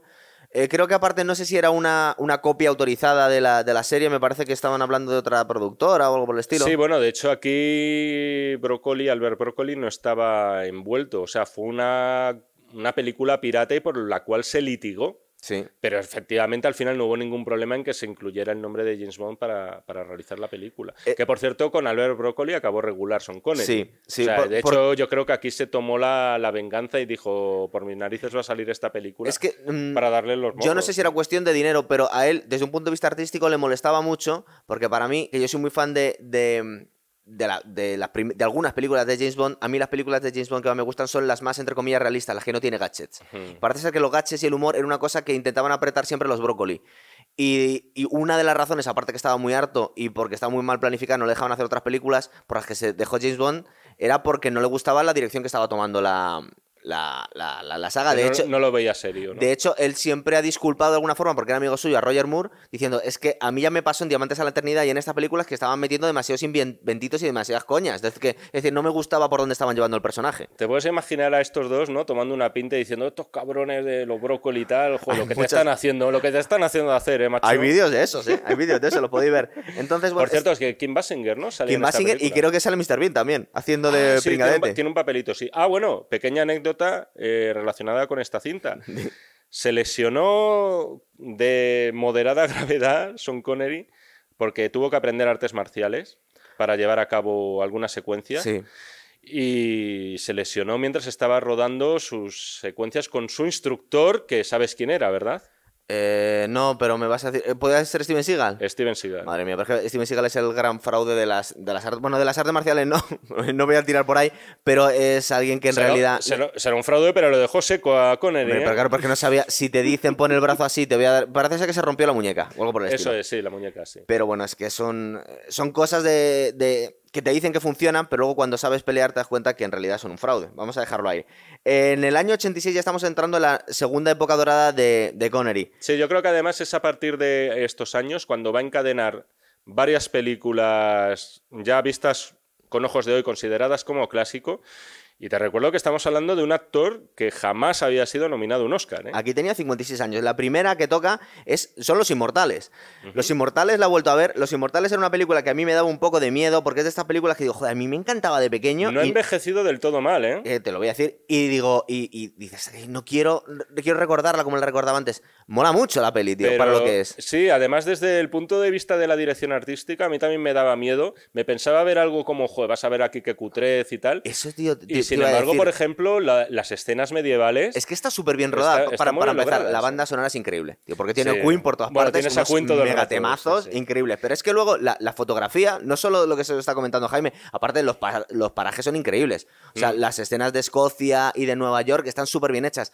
Pero luego tiene unos travelings increíbles. Yo no sé qué- quién era. De hecho, estaba mirando quién era el director porque está grabado como si fuera un vídeo musical todo el tiempo, pero de forma muy elegante. Están haciendo unos travelings tremendos. Está, está la, la imagen un poco deformada como si se estuviera mirando desde abajo. Hmm. Está muy guay. Sí, sí, no, no, está, está rodada con cierto estilo, ¿eh? No se limita simplemente a ser una experiencia contemplativa. Y es una película que incluso a día de hoy entra muy bien, estoy de acuerdo. Está muy, es muy bonita de ver, incluso desde un punto de vista técnico. Te quedas un- la- el segundo visionado, porque cuando lo vimos la primera vez éramos muy pequeños, pero dices, joder, qué bien hecha está. A mí, ¿qué pasa? Cosas que hay que decir, por ejemplo, que el protagonista, para mí, es un tío que no volvió a hacer muchas más películas, más allá de seguir con la serie Los Inmortales, Christopher Lambert, creo que era francés, ¿verdad? Era francés, sí, se hizo famoso en Estados Unidos por las películas de Luc Besson, si no recuerdo mal. Hizo aquella de Tarzán, de Greystock, la leyenda de Tarzán, que Sí. narraba como el auténtico caso en el que estaba basado el Te falta un poco, mono. acércate un pelín al micro, que te estoy yendo un poquitín, un poquitín bajo. Ay. Pero a mí me parece que... em, Y no está del todo todo mal, Christopher. Te diría casi que es la mejor película en la Bueno, que, en pero la que porque le he es una película muy buena a pesar de Christopher Lambert, yo te diría. Luego me he dado cuenta que, que están doblados, todo o sea, se doblaron a sí mismo todos. Es decir, tú ves que los labios no van exactamente igual al- a, la voz. Es posible que fuera también porque Christopher Lambert no era capaz de la, primera toma pronunciar bien las en inglés, porque era francés, ¿verdad? ¿Es francés Sí, o belga? sí, sí. O no, lo estoy confundiendo con Jean-Claude Van Damme. Sí, es, es francés, me parece. Más cosas de esta peli. El no- Kurgan, tío. Joder, no- Es uno de los grandes malos de los 80, tío. Mola un Sí, montón. además ese actor, por cierto, que se llama Clancy Brown, Sí. ese luego le vimos en, haciendo también de otro cabronazo importante que era el poli de Cadena Perpetua, la película, peliculón con Tim Robbins y Morgan Freeman, donde hacía de ese guardia sádico, ¿no? Era un tío que además tenía cierto físico para eso. Es verdad que la película, y concretamente con este personaje pasa... eh, en fin, es muy de los 80, ¿vale? Sí. O sea, es como una sobredosis de los años 80. Sí, es un poco O sea, teatral. es verdad que mo- el personaje no, de pero es que a- es lo mejor podía ser así. Oye, tú ibas a lo mejor a un motel del Nueva York profundo. Ah, que estás hablando del malo, vale, vale. no, primero, eh, sí, no, en general, y de los barrios así bajos de Nueva York, y te encontrabas con un punky en la recepción, ¿no? Ay, bueno, y otra Pero, cosa. pero, pero, mira, es que tengo apuntado. por- Vamos a, vamos a hablar un poco de esta en, pro- en profundidad porque tengo unas cosas súper chulas. Por ejemplo, cuando empieza la película, es un combate de pressing catch, tío. Y luego hay un duelo, Sí. todos con, con vaqueros y zapatillas blancas, en un parking con espadas, tío. En el 86 esto era una cosa chulísima, tío. Sí, sí, sí. Es sí. que molaba un montón. Luego se está contando. eh, toda la película está, eh, son eternos flashbacks. Es decir, está saltando todo el tiempo a la época de. Primero en Escocia para contarnos la historia de Conor McLeod y luego eh, a ciertos momentos de, de la historia, como por ejemplo hay un duelo muy gracioso con espadas que le está disparando, le están matando constantemente a Christopher Lambert hasta que se disculpa porque ha insultado a la mujer de un de alguien, me parece. Sí, es verdad. Que le vemos pasar por, por distintas épocas, ¿no? Porque al final hay que recordar eso, que estamos hablando de una especie de pueblo elegido también, estos Highlanders, ¿no? Eso es. que es el título original de la película, que están castigados, castigados, sí, no está mal decirlo, castigados con, con el don de la inmortalidad, ¿no? Y que solamente cortándose la cabeza pues pueden pasar a, a mejor vida. Pero fíjate, en esta película, obviamente, nuestro personaje preferido es Sean Connery, que es eh, Juan. Sí, además se supone que por lo menos él se presenta como español. Es- Luego es verdad que lo que hicieron en realidad soy egipcio y le está Como un mareando al emisor otro. de Carlos V, ¿no? Dice. Es Juan Sánchez Villalobos Ramírez. han, cogido, han cogido todos los nombres tópicos, ¿no? De los latinos. Sí, es verdad que sí, te- es que vi la película hace dos días, que hay un momento que se le escapa a un pendejo. Dice, "Ah, tío, eso no es español del año 1500, pero bueno, se te ha escapado. Pero hay, hay cosas muy guays, pero fijaros, eh, son Bueno, una cosa, el loft donde vive. Lo tengo eh, que apuntar, es increíble, ¿verdad? O sea, yo los loft en las películas de los 80 son míticos también, ¿eh? Esto es es decir, súper guay. Y tampoco es muy grande, pero piano, ves- sí, pero es con ese piano de cola. Bueno, es loft y duplex, ¿no? Porque Total, tiene como dos total. pisos. Es un anticuario. O sea, yo, si me dan a elegir ahora mismo una casa, creo que querría vivir en la casa de. el Conor Mac- McLeod. McLeod, este, efectivamente. Eh, dos cosas que quería comentar. Primero, sale en el minuto 38 sí. Sean Connery y le matan en el 55. Es decir, que en realidad sale muy poquito. No sale nada. sí. Pero, pero, y, y tampoco tiene muchas frases, de hecho es un poco teatral, pero es que el personaje mola mucho, Mm. mola mucho cómo ha vestido, mola mucho los escenarios, el duelo que tiene con el Kurgan, ¿verdad? Por cierto, segunda vez que vemos a Sean Connery decapitado en una película. Aquí con 50... y- Pero, pero en, la, en la del hombre que pudo reinar, no sabemos incluso Michael quién le corta la cabeza. Sí, no, sabe- no- no sabemos de dónde surge ¿Quién la esa corta? cabeza. Pero bueno, aquí es una de las muertes grandes. Y aquí no sé si te quieres poner tú demasiado filosófico, pero a mí esta película es la primera que nos hablan de los inmortales. Y luego hay otra película que voy a recomendar que es muy posible que si no sois unos, sois unos frikis no la conozcáis, que se llama A Man from Earth, que también habla de la inmortalidad. Y, me, y es totalmente mm, contraria a la forma de, abordarla, la que tiene una película, en la otra. Esta es la primera película que nos hablan de inmortales, en Los Inmortales. Y nos cuentan la historia de un tío que es sumamente rico, que tiene antigüedades y que de alguna forma se va cambiando el nombre, cogiendo el nombre de niños que han muerto al nacer y va como reencarnándose de alguna forma, desde un punto de vista administrativo. En A Man from Earth, que no vamos a intentar no destriparla porque es una peli muy guay y no lo conoce nadie, ¿verdad? Está muy bien la película, ¿eh? Sí, sí. Además que es una... Bueno, no sé, claro, es decir que es de ciencia ficción. Podríamos decir que es ciencia ficción, podríamos decir que es una película existencial. Es una película totalmente dialogada. ¿Verdad? Es una peli de ciencia ficción que está contada básicamente la historia de una, una conversación en una cabaña. Ya es una conversación en una cabaña, pero que sin embargo se hace apasionante y además con alcances existenciales y, bueno, antropológicos, podríamos decir, Claro. ¿no? Efectivamente, yo no contaría cuál, No es, la, nada. cuál es la sorpresita. Pero que es te deja- es brutal, es brutal, ¿verdad? Pero Sí. de hecho han hecho una segunda parte que es bastante birria porque ya no estaban siguiendo una historia, esto estaban en un- hablando de un libro. Además que el spoiler gordo te lo han hecho en la Claro, primera. la primera, luego ya que. Y encima, están más mayores los personajes, con lo cual, ¿de qué es esto que me estás contando aquí? Que es un poco lo que intentaron hacer en Los Inmortales 2, 3, ¿no? Sé que en la 2 vuelve a salir Sean Connery, es una peli totalmente... Que por cierto ya me dirás por qué salía en la segunda si le cortan la cabeza en la Porque primera. le resucitan. Luego cambian la historia completamente porque los hacen marcianos de repente en la segunda. Es decir, yo, si no habéis visto ninguna, joder, que, que ba- bastante os- os- ya os vale no haber visto Los Inmortales, pero os recomendaría que vierais la primera y os olvidéis que existen otras, otras películas, Sí. por favor. cierto, que ya, y al hilo de esto que comentabas de paralelismos y tal, viendo ahora Los Inmortales, a mí me ha parecido casi una película de vampiros sin vampiros.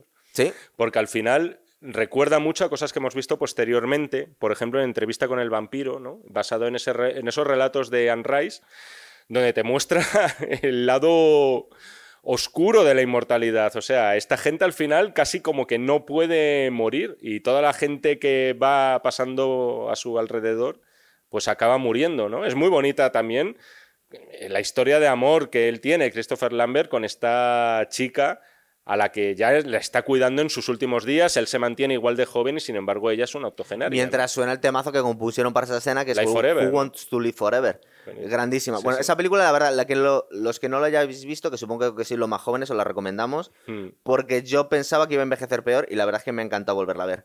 Eh, estamos en el año 86, seguimos. Eh, joder, es que fíjate qué año. Lo- el nombre de la rosa. Pues otra de las películas que está siendo estos días especialmente recordada. Yo creo que cuando se le nombra a alguien, a lo mejor más para salir del paso, responden enseguida el nombre de la rosa.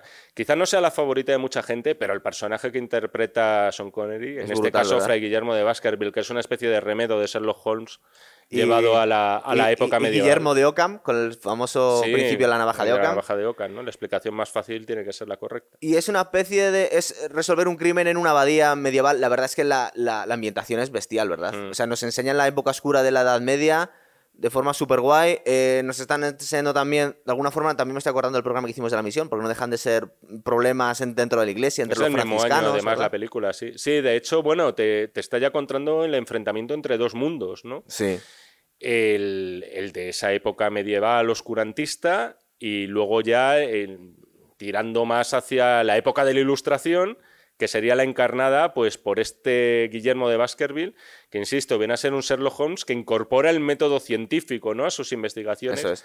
Es prácticamente una apuesta al día, una, o una apuesta al pasado, porque el personaje es anterior, de ese, del personaje de Arthur Conan Doyle. Estamos viendo todo el tiempo como eh, hay, una, hay una lucha entre la superstición medieval que tienen los monjes, que están cada vez que hay un crimen o algo que no pueden explicar a la primera de cambio, le echan la culpa al diablo y al oculto. Y este hombre.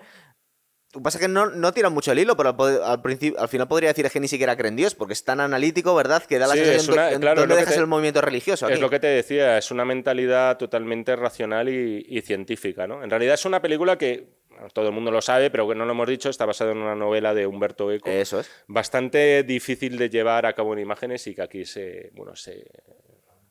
Está Salió con nota la película. Está bastante sí, bien. sí. Una película de notable alto. A mí no me gusta mucho su, su discípulo, su Padawan, eh, Christian Slater. Christian me Slater, parece que es un actor. Atso, ¿no? Atso, es verdad. Bueno, se nos olvida, no hay que, ojo, eh, vale que estamos homenajeando a Sean Connery, pero no nos olvidemos de Ron Perlman y su Salvatore. Porque va- Hellboy, a- a ver, jovencito. Y luego Hellboy, que era además una cosa, esta película, que no sé por qué, pero muchos vimos de pequeños y no era una película especialmente Ah, me estoy para acordando niños. del grito este de Penitenciati. Penitenciachite, tal. Sí, sí, sí, sí. Y, y, en fin, que es un personaje antológico este Salvatore que te crees verdaderamente que es una persona con una con varias taras mentales encima, ¿no? Y, con, y con deformidades también. Sí, sí, efectivamente. y Luego vemos. Es es- Quasimodo, es- ¿no? Sí, sí, totalmente. Sí. Además que no acaba precisamente bien su personaje. Yo creo que es pasto de las llamas. Sí, ¿no? le Este- al final se libran varios de la hoguera, pero este no. Eh, salvan a, a- a la chica que A la, se, a se la la- buena salvaje, ¿no? se- se las ingenia para poner una chica guapa que incluso escenas de sexo bastante explícito en una película de monjes en la Edad Media, Sí, sí, sí, es verdad. Que está bastante guay. Y luego, Sí, pero como el otro es una especie de novicio y Sí. tal, o sea, como que lo dejas pasar un poco y no te rasgas, no te palpas tanto las vestiduras, ¿no? y lo comprensivo no que fue una película polémica en que ese es sentido. eh, William de Baskerville, que aparte tiene un, un duelo retórico con la Santa Inquisición también. Sí, sí, sí, sí. claro. sea que, digamos Hay que- mucho diálogo entre, entre esas dos diferentes vertientes. Es un choque de, de eras, ¿no? Ni Tiene un poco de todo. Y a mí me parece que es la película. Hombre, yo no he estado en la Edad Media, no soy mortal, no soy con Norma Cloud, pero a mí me parece que es de las películas entre comillas, más realistas que nos han mostrado la Edad Media, ¿verdad? Mm. Porque nos, muestran a- la suciedad, el atraso, la superstición. El ambiente sí, pero el personaje de Guillermo de Baskerville no. Eso está claro, ¿no? Pero esto ocurre muchísimo. O sea, es decir, no. Muchas veces se retratan películas de época con mentalidad o escribiéndolas con personajes que tienen una mentalidad más tirando hacia hoy. Eh, Estoy pensando, ¿no, ¿no te parece que está de muy buen humor aquí Sean Connery? Es decir, todo es muy sombrío, toda la gente está rasgándose Sí, la sí, vestidura, se están muriendo gente, están quemando libros, está la Inquisición de por medio, están a punto de anular la orden de los franciscanos y él no es que está haciendo chistes, pero se le ve como optimista, ¿verdad? Sí, es sí, es sí. curioso, es como, como es, es Sean Connery que le hemos visto en el espacio, le hemos visto aquí y ahora lo hemos visto de monje franciscano. Siguiente año, fijaros, fijaros qué racha. Ahora, Los Intocables, que se llevaría un Oscar por esta película, que hace de Jim Malone en la película Los Intocables de Elliot Ness, que es un secundario. A mí lo que me da pena de esta película, que me gusta mucho, pero es que me gusta tanto su personaje, me gusta tanto él aquí, que le eche un poco de menos, es decir, sale muy poco. Le quiero más Sean Connery en esta peli, tío. Sí, eh, como ya hemos dicho antes, eh, nunca había sido nominado al Oscar, fue nominado aquí por primera vez y lo ganó. Yo creo que era una deuda ya que tenía Hollywood con Claro, él después de haber, eso también, después ¿verdad? de haber aparecido. Sí, yo creo que sí, después de haber aparecido en tantas películas emblemáticas, algunas de ellas ya las hemos comentado, auténticas obras maestras, y ni siquiera haberle dado una triste nominación a este hombre, pues sonaba un poco de injusticia. Lo único que es verdad, que aquí es un es el personaje para mí más carismático de todos los intocables, porque tenemos a un Kevin Costner un poquito cara de palo. Eh, Sí, Kevin era muy Costner- jovencito aquí. Kevin Costner antes de que fuera el estrellón que fue después De Bailando y, con Lobos. y luego estrellado otra vez. En ¿no? Waterworld.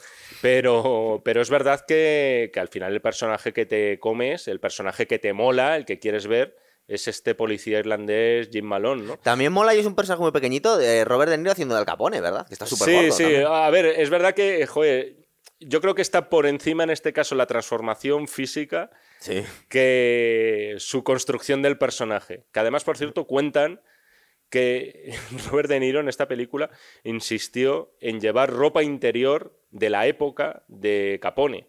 Es decir, la ropa interior que nunca vemos en la película. O sea, para que luego hablemos de lo de la construcción del personaje, el método interpretativo, etc. Y en este caso, por ejemplo, a mí me resulta más convincente Sean Connery haciendo de poli que se las sabe todas de la Sí. calle o como un viejo zorro, ¿no? Y que cuenta, es verdad que no tiene muchas escenas, pero tiene algunas que son hay- impresionantes. hay una muy guay, no sé si te acuerdas que coge un cadáver. Esa, y- por ejemplo, iba a decir. es sí, brutal, sí. ¿verdad? Sí, que además no das crédito cuando lo estás viendo, ¿no?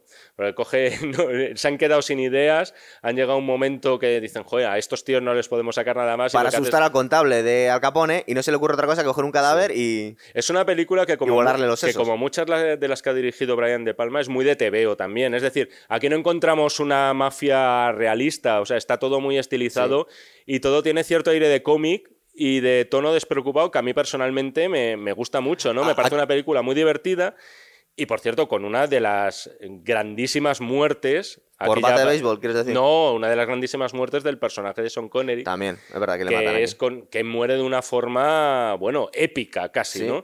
Estaba pensando una cosa. eh, algún día, un día de estos ya está al caer el programa del Cabo del Miedo. No, esta película es del año 87, sale gordísimo aquí Robert De Niro Sí. y luego en el Cabo del Miedo está más fuerte que nunca. Es decir, Hay, ahora- hay cuatro años de diferencia claro, también. se- ¿no? se ha hablado mucho de, por ejemplo, los cambios que pega Christian Bale, gente muy comprometida con su personaje, pero Robert De Niro ya lo hizo en esta época. Robert De Niro es que además se in- inventó él prácticamente esto, ¿no? Y luego también eh, hablaros que aquí descubrieron a, a Andy García, que hace un papel pequeñito Sí, bastante sí. guay, y luego le ficharon para El Padrino 3, que fue después. Haciendo además de... También tiene una escena muy buena con, con el personaje de Malón, ¿no? Ah, muy buena, sí, Cuando le ¿verdad? dice lo de otro espagueti ladrón. No, pero ¿cuál es tu verdadero nombre? Sí, porque no? se llama George, George, Stone. George Stone. Dice, no, tu el- verdadero nombre. Y el nombre es Giuseppe Petri, Sí. que vendría a ser casi Dice, como joder, una un traducción. puto italiano, mierda. Y es muy Sí, sí. buena, es muy buena esa escena, cierto. es Está verdad. muy bien, sí. Su personaje es el mejor de, de la película, sin duda. Pues entonces vamos a saltar el 88 y nos vamos al 89. Jope, es que hay dos super películas aquí, sobre todo la primera. Yo no sé si es mi preferida. Indiana Jones y la última cruzada, Mm, joder. Bueno, vamos a hacer la señal del cartel. de nuestro programa de, de Indiana sí, Jones. del programa de Indiana Jones, porque además eh, nos centramos mucho en esta película, que al final yo creo que es el verdadero cierre de la trilogía, Sí. el verdadero cierre de la saga de Indiana De Jones. hecho, eh, Sean Connery se eh, retiró creo que en el año 2003, luego lo vamos a ver al final, y le ofrecieron salir en la otra. Él siempre dijo después que es que no le, le interesaba demasiado el papel, era muy pequeñito, pero le faltó decir, es que la historia es una puta mierda, no quiero salir del retiro, estoy muy bien jugando al golf para hacer esta película. Sí, además si no era un papel que le querían dar peso, pues su presencia yo creo que no hubiera aportado nada para salvar a, la calavera de cristal. Bueno, de esta peli hemos dicho mucho de Indiana Jones y la última cruzada. A mi juez, yo es que creo que es casi la mejor, ¿eh? De la, de la sala. Eh, se hizo en una parte muy importante en España.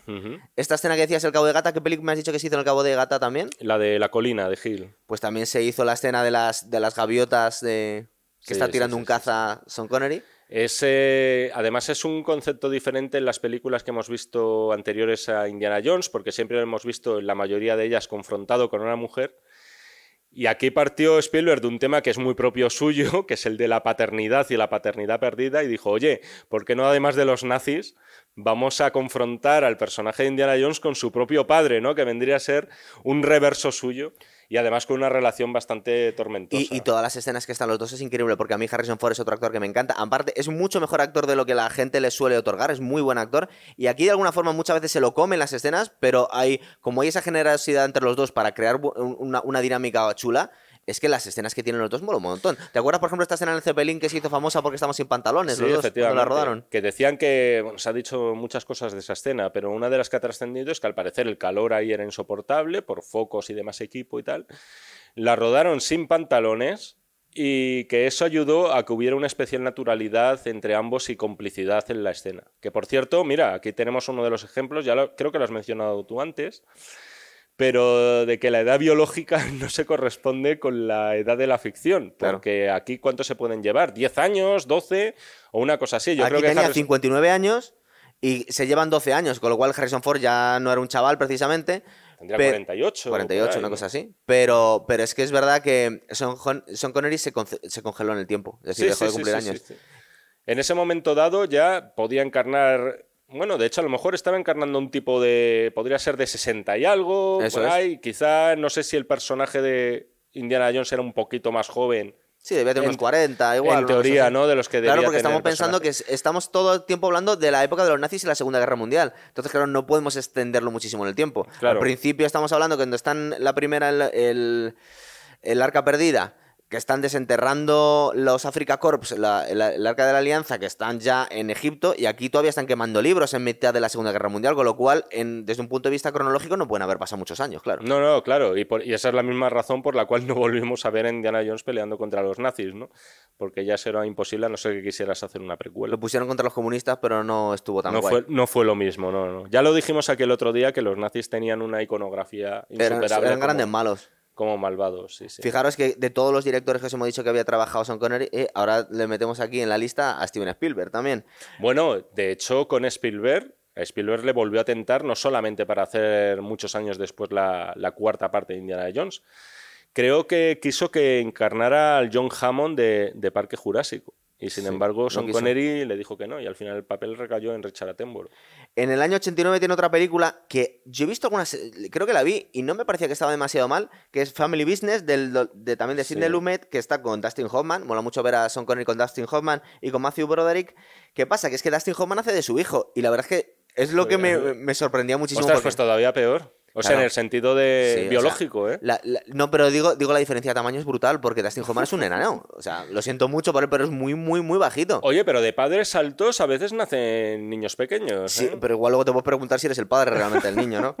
no, y en este caso, además, insisto, ¿eh? la diferencia de edad, o sea, Dustin Hoffman es de los años de finales de los 30, me parece. O sea, aquí se llevan 8 años o 9. De hecho, el propio Sean Connery ya lo asumía esto con gracia. Que, hacía de calavera, ex, ex convicto que acaba de salir de la cárcel. No recuerdo muy bien la película, me acuerdo que decimos las escenas estaban bastante bien, pero la peli parece ser que fue un desastre, ¿verdad? O sea, no ha... No ha sido, es una película que hace muchísimo que no veo y tendría que. De hecho, ahora mismo dudo de si la he visto, Negocios de Familia. Pero es verdad que ni en la carrera de Lumet ni en la carrera de Sean Connery, pues eh, es de las más destacadas. Fijaros que racha llevamos ahora en el 90. La caza del octubre rojo. Mm que mucha gente dice que es la mejor de las pelis de Jack Ryan. Joder, y eso que, hay dos de ellas que molan mucho porque sale Harrison Ford también. Yo, discrepo y además discrepo precisamente por la presencia de. Alec Baldwin. por más por la presencia de Harrison Ford que yo creo que hace más suyo el personaje. Sí.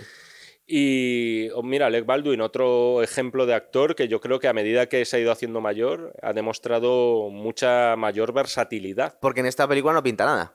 Eh, bueno, la caza del octubre rojo. Hombre, no. Sí, bueno, que ese es el protagonista, se supone, pero que, se ve superado. Y va descubriendo. Ya, pero es verdad que.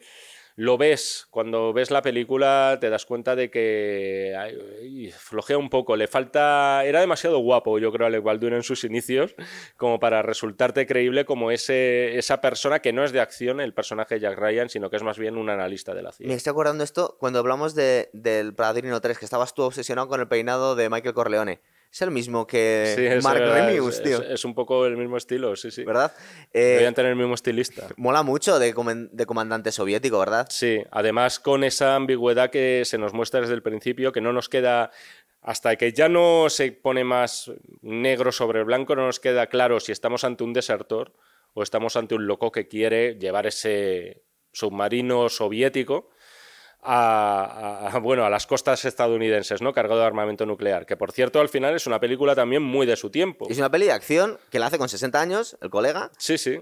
y la verdad es que está muy guay, también es de, las- es de las buenas. Es tío. una película muy de su tiempo porque estamos hablando de que el muro de Berlín mm, yo creo que se derribó un poco antes. Sí, en el 88, 89. A finales de los 80, la película es del 90 y la antigua URSS quedó definitivamente ya desintegrada también tres o cuatro años Sí, después, ¿no? Cierto. Entonces aquí nos muestran a los soviéticos buenos, Sí. por un lado. Estamos en plena perestroika. Eso es. Además, bueno, también aquí hay un repartazo, ¿eh? Porque está Sam Neill, Cierto, es verdad. O sea, Está. eh, Está, joder, James Earl Jones James Earl. Jones repitiendo que es, es el único actor que apareció en las tres primeras películas, encarnando al jefe de, de Jack Ryan. Es verdad. Entonces, pero en todo caso es verdad que es una película muy interesante porque tiene, no tiene mucha acción, más bien tiene poca. Es todo casi suspense de despacho. Sí. O sea, de ir deduciendo cuáles van a ser los pasos. Tiene mucho de partida de ajedrez la película.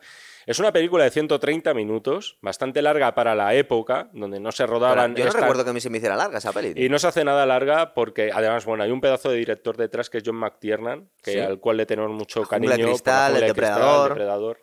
Y otras que era un grandísimo artesano, dicho esto, además con la mayor de las admiraciones para el cine de acción y de suspense. Sí. Eh, luego después en el 90, esta peli me gusta mucho también, La Casa Rusia, tío. Sí, además es una adaptación de, de novela de John Le Carré. Es una, es una, eh, hace el papel de, de un escritor, creo que, no sé si es escritor o editor. Hmm. Eh, alguien muy bohemio que vive en Lisboa, que escucha jazz y que de alguna forma mm, el- la geopolítica del momento le mete en una historia de espías, ¿verdad? Sí, sí, sí, sí.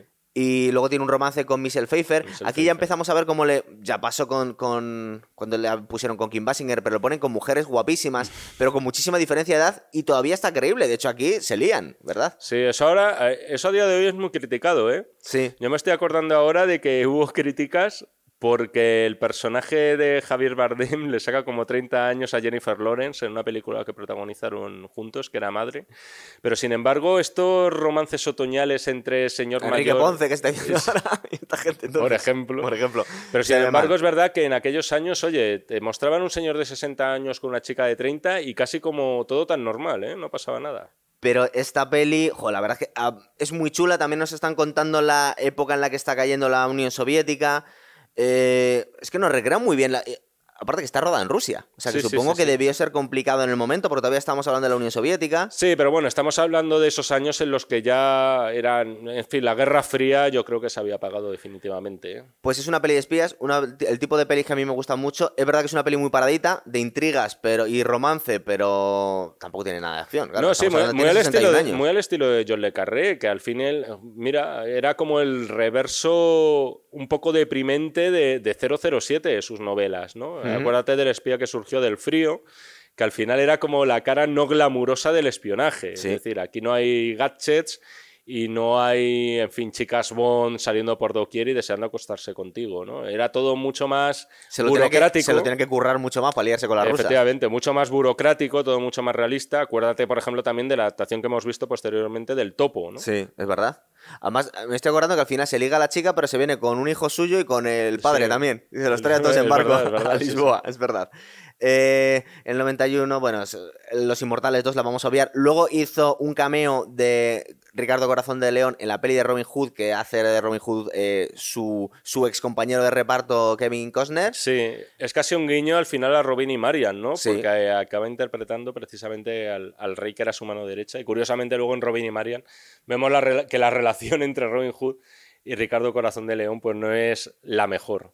Y en este caso es verdad, es un cameíto justo al final de la película. Pero mola mucho, verla de rey. Sí, no, eh, a mí, a mí me gusta, le tengo cariño a la película de, de El Príncipe de los Ladrones. Sí, aparte que salía Morgan Freeman haciendo de Sarraceno, ¿no? Sí. Está, está muy guay. Luego, una película que nos vais a perdonar porque no hemos visto, pero tiene pinta de ser interesante, que es la de Medicine Man, que sale con coleta. Los hace- últimos días del Edén se creo que hace de científico Y además, sí, está dirigida. Yo creo que John McTiernan también el director, ¿no? Eh, sí, Sí, sí, sí. Sí. Sí. Lo único que es verdad que joder, creo que la vi en el colegio hace como Pero, 40 años. claro. No nos hemos podido ver todos Son no, Connery. nos hemos visto unos cuantos. No nos pidáis eso. Como curiosidad os decimos que está liado Son Connery con la psicóloga de Tony Soprano aquí. Con los Braco, ¿no? Eso es. Luego, la siguiente película es una película de acción que se llama Rising Sun, eh, Sol Ah, sí, Sol la que hace con, con Wesley Snipes. Sí. Que hace. bueno, la verdad es que yo esta película no. Yo recuerdo que no me gustó demasiado, ¿eh? No, es una película que al final se queda un poco en tierra de nada. Eso, está basado en una novela de Michael Crichton, Sí. que además también es una película muy coyuntural. Está estrenada en un momento en el que el malo ya ha dejado de ser el soviético, el malo son las grandes corporaciones japonesas. Que fíjate tú luego las vueltas que da la vida Que habrán Y- hecho los pobres japoneses. y, y que eh, luego al final aquí, eh, supongo que a día de hoy no lo pueden hacer, pero si tienen que poner un malo van a poner a una corporación china, ¿no? Claro. Antes que una japonesa. Y era una película que, que, bueno, sociológicamente hablando puede ser interesante, pero es verdad que la trama que tenía, que empieza con una, creo que es una prostituta que ha sido asesinada Sí. durante una convención de una empresa japonesa fincada en Estados Unidos, se queda un poco en, en fin, en un me, como dirían hoy en día los millennials. Tiene guiños a la peli japonesa de. De, Yakuza. ¿eh? No, de, ah, la de no, Black Rain, ¿no? No, claro, pero no, tiene guiños a- al James Bond cuando pasa por Japón. Mm. Es decir, porque está haciendo de un británico que se ha quedado Sí. a vivir en Japón, que tiene las costumbres, que digamos que, que- que está empapado de la cultura japonesa. Pero bueno, la verdad es que es una película un poco floja, sobre todo con todas las películas que tenéis de Sean Connery para elegir, pues no Tiene un poquito de esta. buddy movie también, Sí. porque tiene de reparto, está acompañado por un actor negro, en este caso Wesley Snipes. Y además que, mira, para hacernos una idea de, esa, de ese rejuvenecimiento que tenía Sean Connery por aquel Sí. entonces, aquí le vemos repartir bastante con sesenta y tantos años. que ya 63 tenía, añitos que tenía ya el colega. Es decir, que, que fíjate cómo Sean Connery incluso podía permitirse el lujo en aquellos años de interpretar películas de acción. Luego me voy ya al año 95, eh, la última película la que acabo de ver yo de él, que es la de Just Cause. Aquí la tradujeron, que vamos a ver, es verdad que luego no está tan mal puesto si ves la película del título, pero lo, lo tradujeron como causa justa y Just Cause no es eso para nada. Es como lo que nos enseñan en inglés que es el, el false friends, en plan de, es una palabra que parece que dice eso en español, pero no, tiene, no es la misma traducción. Just Cause lo, lo traduciríamos como simplemente por o algo así, la traducción exacta, Pero, ¿no, ¿verdad? ¿No sería el Just Because? Just because, claro, because es cause, es, es la contracción. Y aquí lo han llamado como Pero eso es, causa por- eso justa. es porque sí, ¿no? Porque sí, claro. Porque sí, Pues aquí sí, lo sí. llamaron causa justa porque se parecen las dos palabras en español. es- Bueno, eh, teniendo en cuenta que es una película que hay, pues eso, abogados de por medio y tal, pues se lo dejamos pasar. Mira, el otro día cuando estábamos hablando de Seven, Sí. Y yo creo que esta es una de las peliculitas que nació al calor de esa nueva pasión por el psicothriller. Y bueno, con película con sorpresa final, con malos que no son tan... Con muy buen reparto. Fíjate, tienes a, a Lawrence Fishburne también, a Kate Capshaw, que era la mujer de, de Steven Spielberg, que se la trajo. Y la, Ah, la chica del templo maldito. y la chica de su hijo, eh, que, de Indiana Jones, que se la ha traído aquí. Bueno, mira, habla- y a Scarlett habla- Johansson, pues- muy jovencita, que es su hija. mira, eso no lo sa- Ah, salía Scarlett Johansson. La, lo hija de Sean Connery es Scarlett Johansson. Pues ni lo sabía. Si lo vuelves a ver ahora. Bueno, pues fíjate, eh, Kate Capshaw y Sean Connery no sé cuántos se llevarán, pero posiblemente ahí 30 añitos también puede haber. eh, Lo que pasa es que aquí ya había parado de cumplir años Sean Connery, entonces daba lo mismo que pasar uno o dos años. La Ah, película... bueno, y Ed Harris haciendo de malo. Y, y Ed Harris haciendo de malo sonadísimo, ¿no?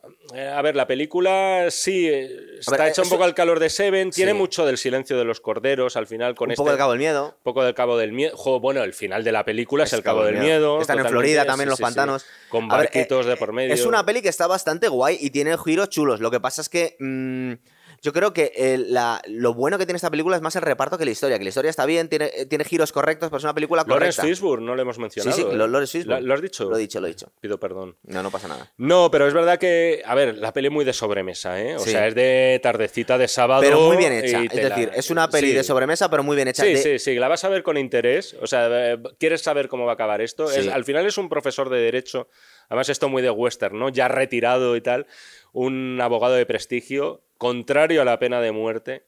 y la madre de un chico negro precisamente recurre a él como última alternativa para salvar a su hijo que está acusado y en el corredor de la muerte por el asesinato Pero son de muy, una gir- chica. son muy buenos los giros, porque al principio da la sensación que nos están contando un caso de o alguien de un negro que está eh, ha sido juzgado injustamente por el ju- jurado blanco y luego empezamos a ver giros. Es decir, luego nos damos cuenta que, por ejemplo, el jefe de policía que había construido el caso contra este chico negro, que nos da la sensación al principio de la película que está juzgado injustamente, no voy a destripar la entera, pero es negro también. Sí, Con lo cual empezamos a ver muchos giros y la víctima es una niña blanca que era amiga de su hija negra. Entonces, de alguna forma, la película va desenvolviéndose. Parece que iba a ser una cosa completamente distinta. Vemos más enredos, vemos bastante giros y está bastante guay. mira, yo recuerdo de ver eh, los carteles de esta película en el metro de Madrid Fíjate. y ver que incluían una cosa que, que yo había escuchado que se había hecho antaño, sobre todo con, que posiblemente lo inventó Hitchcock con Psicosis. Había un cartelito, así como extrapolado de lo que era el cartel artístico de la peli, que decía, por favor, no revele a nadie el final de esta película. Es del año 95, del mismo que Seven, con lo cual también es el 25 aniversario de Just Cause, que lo hicimos el otro día. Pero yo os recomiendo que la termine de ver hace un rato, que os fijéis en la interpretación de Ed Harris, porque el Harris siempre está genial, pero está súper bien aquí. Sí, a- bien. da miedo, ¿eh? Mola mucho, mola mucho. sí, sí, tío. sí, es un personaje bastante desagradable, dicho sea de paso. Está muy guay. ¿eh? De hecho, pide en plan. Bueno, no voy a contar lo de los padres, pero es muy guay esa parte. Luego en el 95 también hizo del Rey Arturo en First Night, Ah, el primer caballero, cierto. que hace sí, sí, de Lanzarote. Richard Gere. Richard Gere, que se le levanta a la mujer, me parece. O sí. algo por el Sí, estilo, Julia. Ormond, ¿no? Sí. Sí, cierto. Y bueno, es una peli que, bueno, pues. La película la dirige, por cierto, uno de los hermanos Sacker, uno de los artífices de Aterriza como puedas. De los- eh, bueno, está, no, perdón, son los, sí, son los hermanos Sacker y Gene Abrahams. Y lo que pasa es que este Jerry Sacker eh, se quiso salir de las películas de parodia, dio un pelotazo con Ghost, Sí. que era obra suya, y luego también dirigió este primer caballero, que tiene sus admiradores la película. Bueno, poquito pastel, histórico, aventura, Rey Sí. Arturo, en Sí, fin. bueno, es para entretener. Sí. Luego en el 96, el 96 fue muy buen año. Tiene eh, Dragonheart. Dragonheart hace de voz, porque aquí os queremos hablar de esto también. Que tuvimos Son a Paco Raval. Bueno, mola mucho Paco Raval, igual que. Pero es que Son Connery, mm, ahora ya en la vejez, en esta parte de, de- de su, de su vida, eh, se empezó a apreciar, supongo que porque también ganó en profundidad, la pedazo de voz que tenía, ¿verdad? Sí. Lo- la gente que está acostumbrada a ver las películas en versión original no habéis disfrutado de la voz que tenía Son Connery. Es decir, de hecho, en, su, en uno de los últimos premios que le dieron como homenaje, se lo otorgó James Earl Jones, Darth Vader, que también tiene una voz todavía más grave y más potente que Son Connery, pero Son Connery tiene una voz majestuosa, ¿verdad? Era, eran voces para narrar, efectivamente. Totalmente, o sea. y, yo, y yo creo que le cogió luego el testigo Morgan Freeman, ¿no? Sí, pero mira, igual que James Earl Jones es posible que fuese un poco superior a Sean Connery, Sean Connery yo creo que era, tenía una voz todavía más potente que Morgan Freeman. Sean Connery tiene una voz increíble, sobre todo en la última parte de su vida. Y aquí hace, le pone la voz a Draco, a un dragón, Mm. Que es el amigo, bueno, al principio es el enemigo amigo de, eh, de- Dennis Quaid Dennis era, ¿no? Quaid, es verdad. Es una peli para niños, está entretenida, pero mola mucho verla, por favor, en versión original, porque si no, Mm. no tiene ninguna gracia. El dragón nos recordaba un poco al de la historia interminable. Sí, ¿No era un, poquito, sí. ¿verdad? Un poquito, cierto, es verdad. Está criticón. Y luego después, en el 90... Ah, sí, esta ha sido mi aportación para En el Dragón. 96, que yo creo que fue la última película de acción que hizo él, fue La Roca. Mm, Michael Bay. Yo, además, creo que es el debut de Michael Bay, en- Sí, de es ese posible. gran artista. Se supone que el protagonista aquí iba a ser también Nicolas Cage, hace un papel un poco... bueno, está gracioso, está simpático, pero hace un poco de pringadillo, pero bueno. Y de nuevo Ed Harris, por cierto. Ed ¿eh? Harris también sale... eh, bueno, sí, ahora te voy a decir el nombre. Eh, Ed Harris también hace, aquí hace de bueno malo o malo bueno. Eh, Michael Bain también, tío, de Terminator. Es que estoy buscando aquí varios, varios actores. Bueno, el caso es que la, la premisa es que está, es la se considera que es un ex agente de la SAS británica, con lo cual nos están haciendo un guiño bastante evidente a una especie de... ¿Qué habría pasado si a James Bond le, apres, le, le apresan y le meten durante X años en Alcatraz? Es la única persona que se ha escapado de Alcatraz, James Bond. Esa que además que empieza la película con unas greñas impresionantes. Sí, sale con el pelo largo y le dicen, "Es- eres grunge. Y dice, grunge, ¿qué es eso? Fijaros de qué año estamos hablando, ¿no? El grunge. Era lo que más pegaba. Total, ahora mismo nos pondríamos la misma cara que Sean Connery cuando le preguntan a la gente, ¿que eres grunge? ¿Por qué llevas el pelo largo? Pero aparte que están en San Francisco, Sí. y es una peli de acción, es una peli de acción correcta, que es verdad que si la comparáis con otras, pues igual no es la mejor de, de- de Michael Bay y tal, pero es que mola Ostras, mucho. yo te diría casi lo contrario, ¿Tú ¿no? crees que es la mejor? Yo creo que casi es de las mejores, porque luego las pelis de Transformer y todo No, la esto de son- Transformers estaba pensando yo en otras. son un poquillo estaba yo extravagantes, estaba ¿eh? pensando en otras. Pero la verdad es que es una peli que es, es una peli de acción sin grandes eh, ambiciones, pero que está bastante chula, ¿verdad? Aparte que tiene Sí, muy al buen final reparto. es tío. una, es una cinta, insisto, con esto. O sea, vemos aquí al ya casi venerable Sean Connery tirando de gatillo que da gusto, ¿no? Sí, sí. Y no nos desentona en la película. Y al final, pues bueno, thriller de acción puro y duro, muy a lo Michael Bay. Es decir, muy a estimularnos visualmente todo el rato.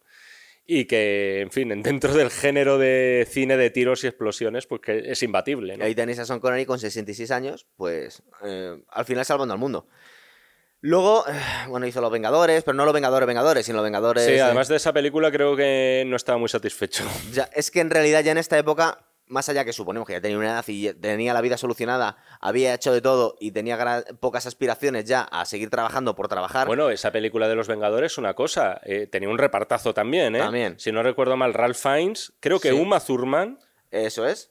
y me estoy dejando a alguien, creo que tenía, o sea, No, los has dicho. era la adaptación de una serie británica de televisión muy popular por esos lares y que, bueno, fue un, fue un fiasco de taquilla, ¿no? Sí, y aparte se gastaron bastante dinero. A ver, tres películas y ya terminamos, por lo menos con la filmografía de él, que tenemos que hablaros. El año 99, con 69 años ya, hizo La Trampa con Catherine Zeta-Jones. Y Hace- Fíjate, creo que no la he visto, ¿eh?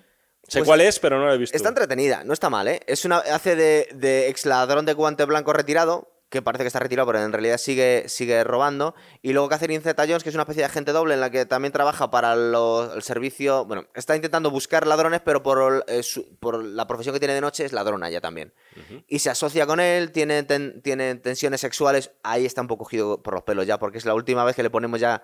Aquí Catherine Zeta-Jones no creo que tuviera ni, ni 30 años y aquí tenía 69. ¿De qué año es la película? El del 99. Pues tenía 30 exactamente. Pues es claro, del entonces- 69 ella. Están poniendo a una, hay una diferencia de edad de 40 años y canta ya un poquito. Es decir, aquí yo no lo acababa de creer mucho. Igual que hasta ahora sí, en plan de. O Pues, sea, sí, este señor es que es symbol, pero no tanto, ¿no? Es que son 70 años ya. Y, pero la peli está entretenida. O sea, le ves de ladrón de guante blanco, es mucho mejor que Thomas Crown y todas estas películas. Sí, rollo, lo- estabas contando el argumento y me recordaba un poquito a eso. pero mucho mejor. Y luego ya en el año siguiente, yo creo que es la última. Bueno, yo creo no, seguro, os lo puedo afirmar. La última película buena que hace, que es Buscando a Forrester, Finding Forrester, Sí. que hace una especie de Salinger que vive en el Bronx y conoce a un chico negro, Hmm. aspirante a, a escritor, ¿verdad? La película es de Gas Van Sant, que además ya había... eh, Gas Van Sant, que es un director bastante rompedor y contracultural, que te, puede hacer- te hace algunas películas que son, bueno, que son prácticamente de estar mirando una piedra. Pero luego también de vez en cuando el hombre dice, venga, coño, voy a hacer una aquí que, que sea de, para todos los públicos y que, y que, bueno, que de algún modo luego me pueda permitir hacer todas las rarezas y las cosas experimentales que quiera. Le pasó con una que a mí me recuerda un poquito a este Forrester, que es el indomable Will Hunting, porque verdad, al final hay es esa verdad. relación entre chico inadaptado y maestro que le quiere abrir, bueno, nuevos horizontes.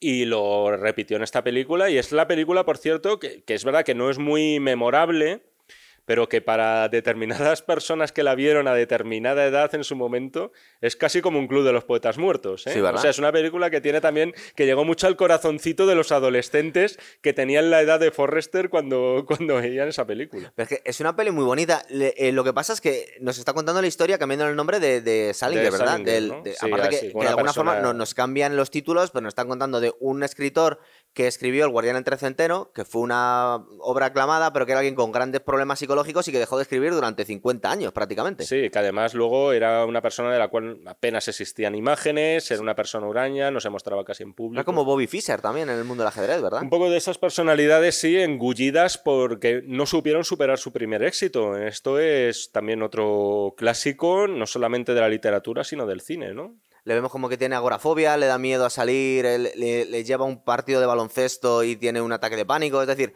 es una peli, pues, hombre, no os voy a decir de Antena 3. Es una peli pequeñita, un trabajo menor, pero que está muy guay. Y luego ya hizo en el 2003 La Liga de los Hombres Extraordinarios y fue tal fracaso, no solo de taquilla, sino como película. Y a él le, le supuso tal esfuerzo hacer una película tan mala que decidió retirarse de la actuación. Por cierto, vamos a contar que poquito antes de esto ¿Sí? le tentó mucho Peter Jackson para interpretar a Gandalf en El Señor de los Sí. Anillos. Sean Connery dijo, no sé qué es eso del Señor de los Anillos y sinceramente no me apetece estar 12 eh, meses rodando en Nueva Zelanda y, dijo que no. Y al final acabó haciendo la, Liga de los, Hombres Extraordinarios. Yo no he leído el cómic original de Alan Moore, pero conociendo al, al autor de Watchmen, me atrevería a decir que seguramente sea más interesante infinitamente más interesante de lo que vimos en, pantalla. Es ¿eh? que la película fue un desastre, pero yo recuerdo ver el tráiler y aunque el tráiler tampoco era la leche, me interesó en su momento porque digo, anda, mira que están, están contándonos historia del hombre, era Jekyll y Mr. Hyde, salió una mujer que era vampiro. del doctor Alan Quatermain, ¿verdad? eso era el de las minas del rey Salomón. Eso. Y luego también salía con... Sí, sí, o sea, la premisa está guay. Además que lo hemos visto luego, ¿no? En, en series de televisión donde se hacen crossovers de distintos héroes. Y además se gastaron un pastón. Es decir, eh, lo que pasa es que siempre ha dicho que, le encargaron el proyecto a, un, a una persona que era un auténtico enajenado, el director, que era un tal Stephen, Steven Norrison, Norrington, que el... Ah, este dirigió una película que hay una película de los 90 se llama Máquina Letal. Bueno, el caso es que le marcó tanto Son Connery eh, acusándole con el dedo diciendo, este, este tío es la razón por la que me retiro, e, este tío acabó con James Bond, no quiero saber nada más de también la gente. Le, también le pudo poner como excusa, ¿eh? A, a, lo mejor también es verdad que, oye, que Son Connery por aquel entonces, como tú has dicho, tenía 73 palos y que quizá una superproducción de Hollywood con las exigencias... 80 millones se gastaron. Con las exigencias que tiene, eh, quizá Son Connery, aparte de que la experiencia no fuera todo lo gratificante que pudo ser, dijera, mira, yo no me vuelvo a ver en otra de estas. Con 73 años, pues no tenía ganas de eso ya. He hecho mis buenos dineros y me voy a vivir, por cierto, a las Bahamas. Sí. De hecho, no sé, ha muerto allí, ¿no? Ha muerto ahí. Es verdad que estuvo viviendo una época, durante los 80 estuvo viviendo en Marbella, parece ser que tuvo problemas con, con el fisco, pero sobre todo con los paparachis y dijo, bueno, me voy a vivir a otro sitio. En realidad ha acabado viviendo pues donde, donde empezó la, la saga de, de James Bond, en las Bahamas también. Dijo que él solamente volvería a Escocia, además, cuando Escocia alcanzara la independencia. Cosa bueno, y para recibir premios también.